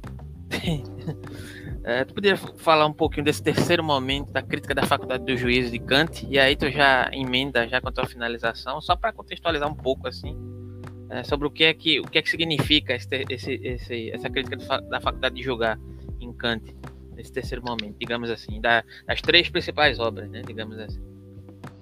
É, então, eu não sou especialista né, na crítica da faculdade dos, nessa parte mais é, estética né, de Kant, mas basicamente a crítica da faculdade do julgar, é, Kant vai discutir sobre duas questões principais. A primeira delas são os juízos estéticos, e aí esse, essa estética da crítica da faculdade do julgar não é a mesma estética é, da questão do conhecimento, da crítica da razão pura. Porque enquanto a estética da crítica da razão pura é uma estética ligada à questão do conhecimento, a estética da crítica da faculdade do julgar é uma questão ligada mais ao prazer ou ao desprazer. Então, os juízos da, os juízos da, da crítica da faculdade do julgar, que são denominados juízos estéticos, eles estão ligados a basicamente uma sensação é, de prazer ou desprazer. E aí Kant, na crítica da faculdade do julgar, ele vai refletir sobre esses juízos estéticos, que estão ligados basicamente à questão do gosto do belo, do bom e do agradável. Né? Então, ele, ele vai debater com esses conceitos num primeiro momento, e aí, num segundo momento, essa passagem, muito poucamente também é considerado, ele vai falar sobre uma espécie de teleologia, né, que a gente pode esperar através dessa crítica da razão. Então, é, basicamente, a crítica da faculdade do julgar tem essas duas perspectivas: tratar dessa questão mais ligada à questão da estética kantiana, né? Mostrar como se fundamenta essa estética. Então, é, é, quais são os conceitos principais que constituem essa estética? Então, por exemplo, Kant tem o conceito de belo, né? E aí esse conceito de belo, ele, ele vai ser analisado num primeiro momento também numa analítica. Então a gente tem uma analítica para analisar o conceito de belo, então analítica do belo. E aí ele vai também analisar a questão do bom e do agradável, vai traçar essa distinção entre esses conceitos para, por fim, ele, ele completar a sua discussão falando sobre essa teleologia, né? Porque aí o que me é permitido é esperar depois que eu conheço, né, na, na, no primeiro momento em que eu ajo, né, num segundo momento, né. Então, complementa, assim, o, o sistema crítico é, postulado é, por Kant, né, ao longo dessa, dessa década é, entre 1780 e 1790. Não quer, não quer dizer que, posteriormente, Kant não vai publicar obras, porque aí, é, na fundamentação da metafísica dos costumes, quando Kant faz a, a, sua, a sua investigação em torno do princípio que fundamenta a moralidade, antes dele fazer isso, né, lá no prefácio, aliás, na introdução da fundamentação, ele vai dizer que a sua investigação em torno da ética, ela tem um aspecto que é material, mas também tem um aspecto que é formal. A esse aspecto que é material, ele vai denominar de metafísica dos costumes ao aspecto que é formal, ele vai, aliás, o aspecto material, ele vai denominar de antropologia pragmática, né? Ao aspecto que é formal, ele vai denominar de metafísica dos costumes. A publicação da metafísica dos costumes foi uma obra pretendida por Kant desde a sua dissertação de 1770. Então, Kant queria publicar uma obra logo após a dissertação de 1770, já com esse princípio de uma investigação em torno da moral. Só que ele não publicou antes da primeira crítica, né, que foi em 1781, e foi publicar a Metafísica dos Costumes em 1794. Então eu tenho a fundamentação da Metafísica dos Costumes, que foi publicada em 1785, e eu tenho a Metafísica dos Costumes, que foi publicada em 1794, salvo engano. E aí nessa Metafísica dos Costumes, num primeiro momento, Kant vai expor os seus princípios da doutrina do direito, né? A sua discussão, a, a sua discussão em torno da filosofia do direito. E aí, depois que ele fizer isso, num segundo momento, ele vai partir para um viés prático mais ligado à questão da formalidade mesmo, né? Então, basicamente, seriam essas duas divisões da metafísica dos costumes. E aí ele também tem a publicação, já no fim da vida, dessa antropologia de um ponto de vista pragmático, e ainda vai publicar também um texto, já no fim da sua vida, já bem idoso mesmo, que é denominado de A Paz Perpétua, né, que é uma carta que, na verdade, ele escreve para a sociedade é, frente a, ao contexto histórico que ele passava na época, né? E aí esse contexto baseado fundamentalmente naquilo que, que foi originado pela Revolução Francesa e pela Revolução é, Americana, né? Então Kant vai vivenciar essa experiência com essas revoluções e vai escrever esse texto denominado de, de A Paz Perpétua. Então a, a gente tem aí uma vastidão de publicações de Kant, né? Apesar de nós termos três obras que são essenciais, né, as três críticas, que nos dão uma compreensão do todo no, de tudo aquilo que Kant vai abordar em torno dessa filosofia, mas nesse intermédio, antes e depois, a gente tem inúmeras outras obras, sem contar cartas que Kant trocou com seus alunos, né, e também opúsculos que Kant escreveu e publicou nos jornais da época, né. Tem um comentário aqui que é interessante, sabe?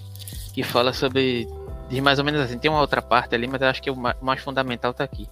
O, o, que temos são apenas teorias, nunca poderemos ter a certeza de nada tão profundo sobre a existência e coisas do tipo. Eu acredito nisso. De certa forma, é, é, é, quando Kant ele é perguntado sobre a, a, a, a, possibilidade de abarcar a questão do, do fenômeno, do, do nome enquanto essência, enquanto uma determinada ontologia, é mais ou menos esse posicionamento que ele adere, né? Só que quando ele faz essa relação, do jeito de acordo com aquilo que você estava falando aqui, isso não quer dizer que a gente não possa conceber né, determinados juízos sintéticos a priori de acordo com uma determinada concepção é, de, digamos assim, de um aparato cognitivo em relação ao mundo é, conceitual, como ele é constituído, em relação ao mundo prático, né? Mas ainda assim, de certa maneira, e aí eu não sei o que é que você entende dessa questão, né?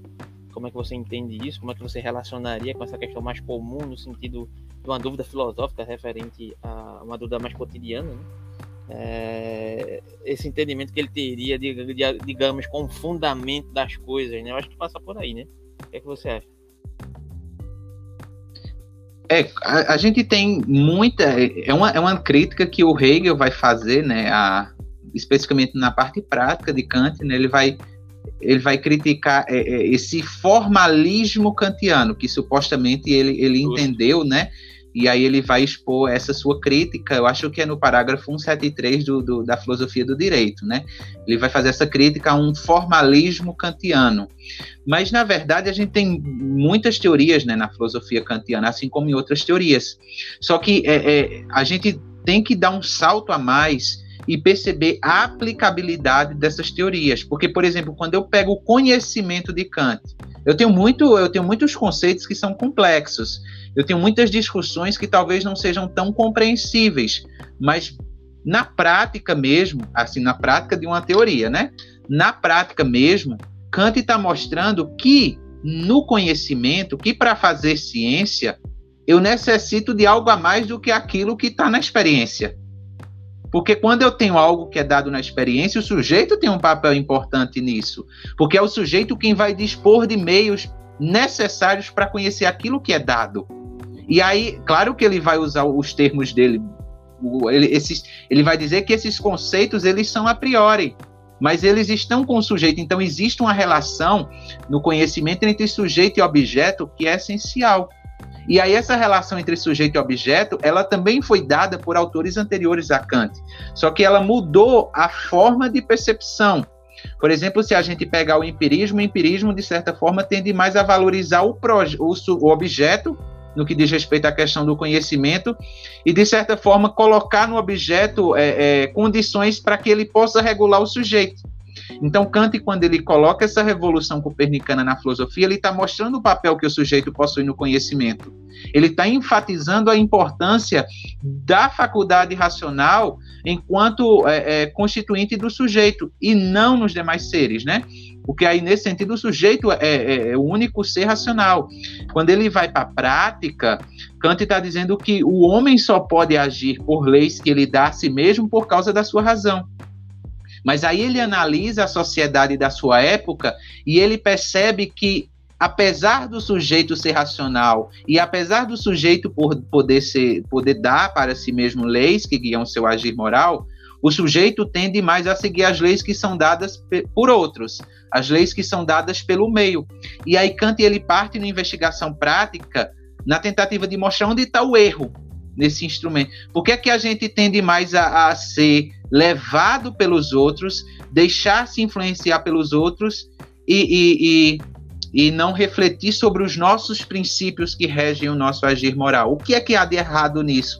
Então Kant faz uma crítica, né, nesse sentido, aquilo que ele vai, vai denominar de formas heteronômicas existentes. Porque aí, quando o, quando o sujeito fundamenta os seus princípios nessas formas heteronômicas existentes, o sujeito ele pode estar apto a, a deixar-se guiar pelo meio ou por outros sujeitos. E aí onde está o perigo, né? Porque eu não vou ser autônomo é, numa determinada situação. Então, quando a gente percebe essas discussões propostas por Kant, a gente vê que elas na prática elas têm uma aplicação muito importante.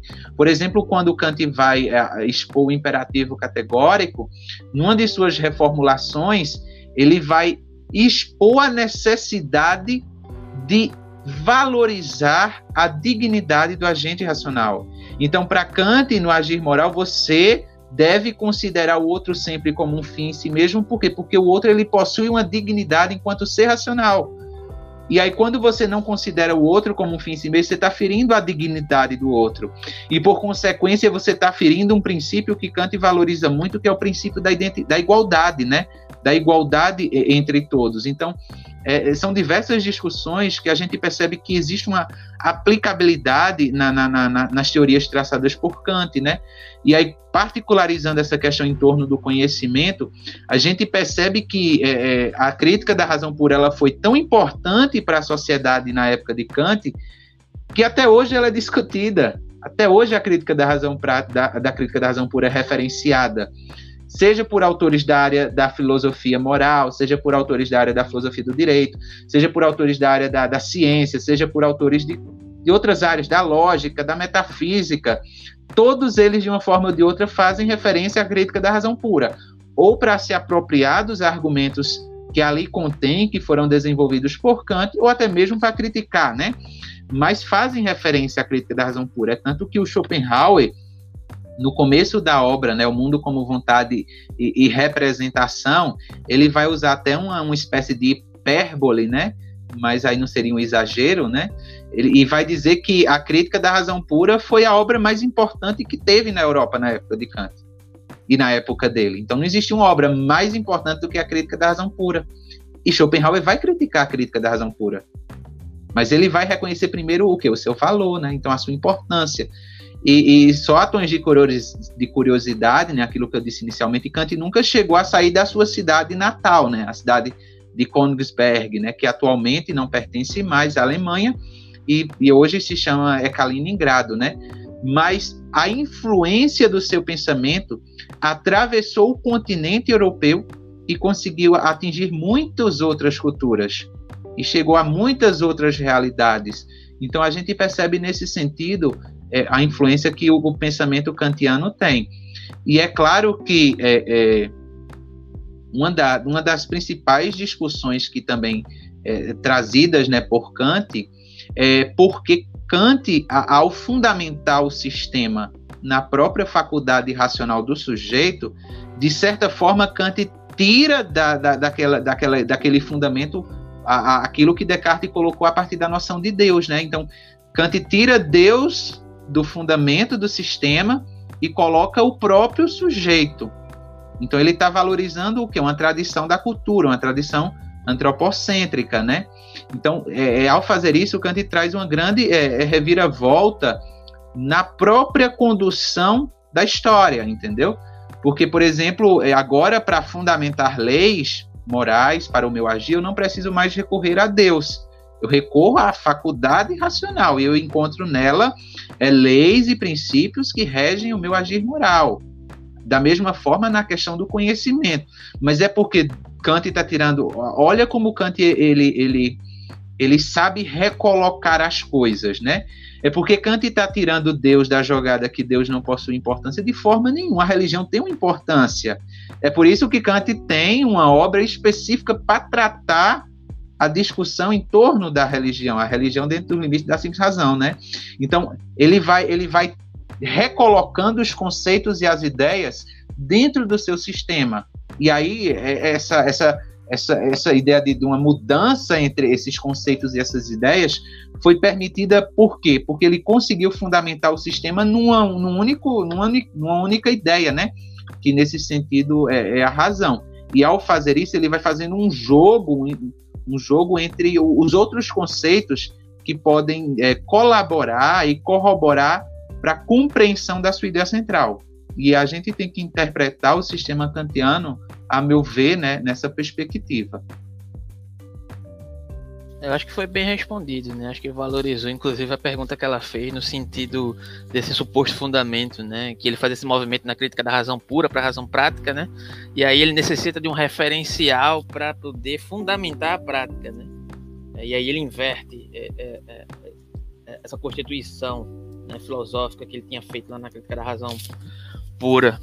Em certo sentido, é, é até onde é, justamente é, alguns filósofos fazem algumas acusações dizendo que ele internalizou é, essa ideia de Deus no aparato cognitivo, né, ironicamente.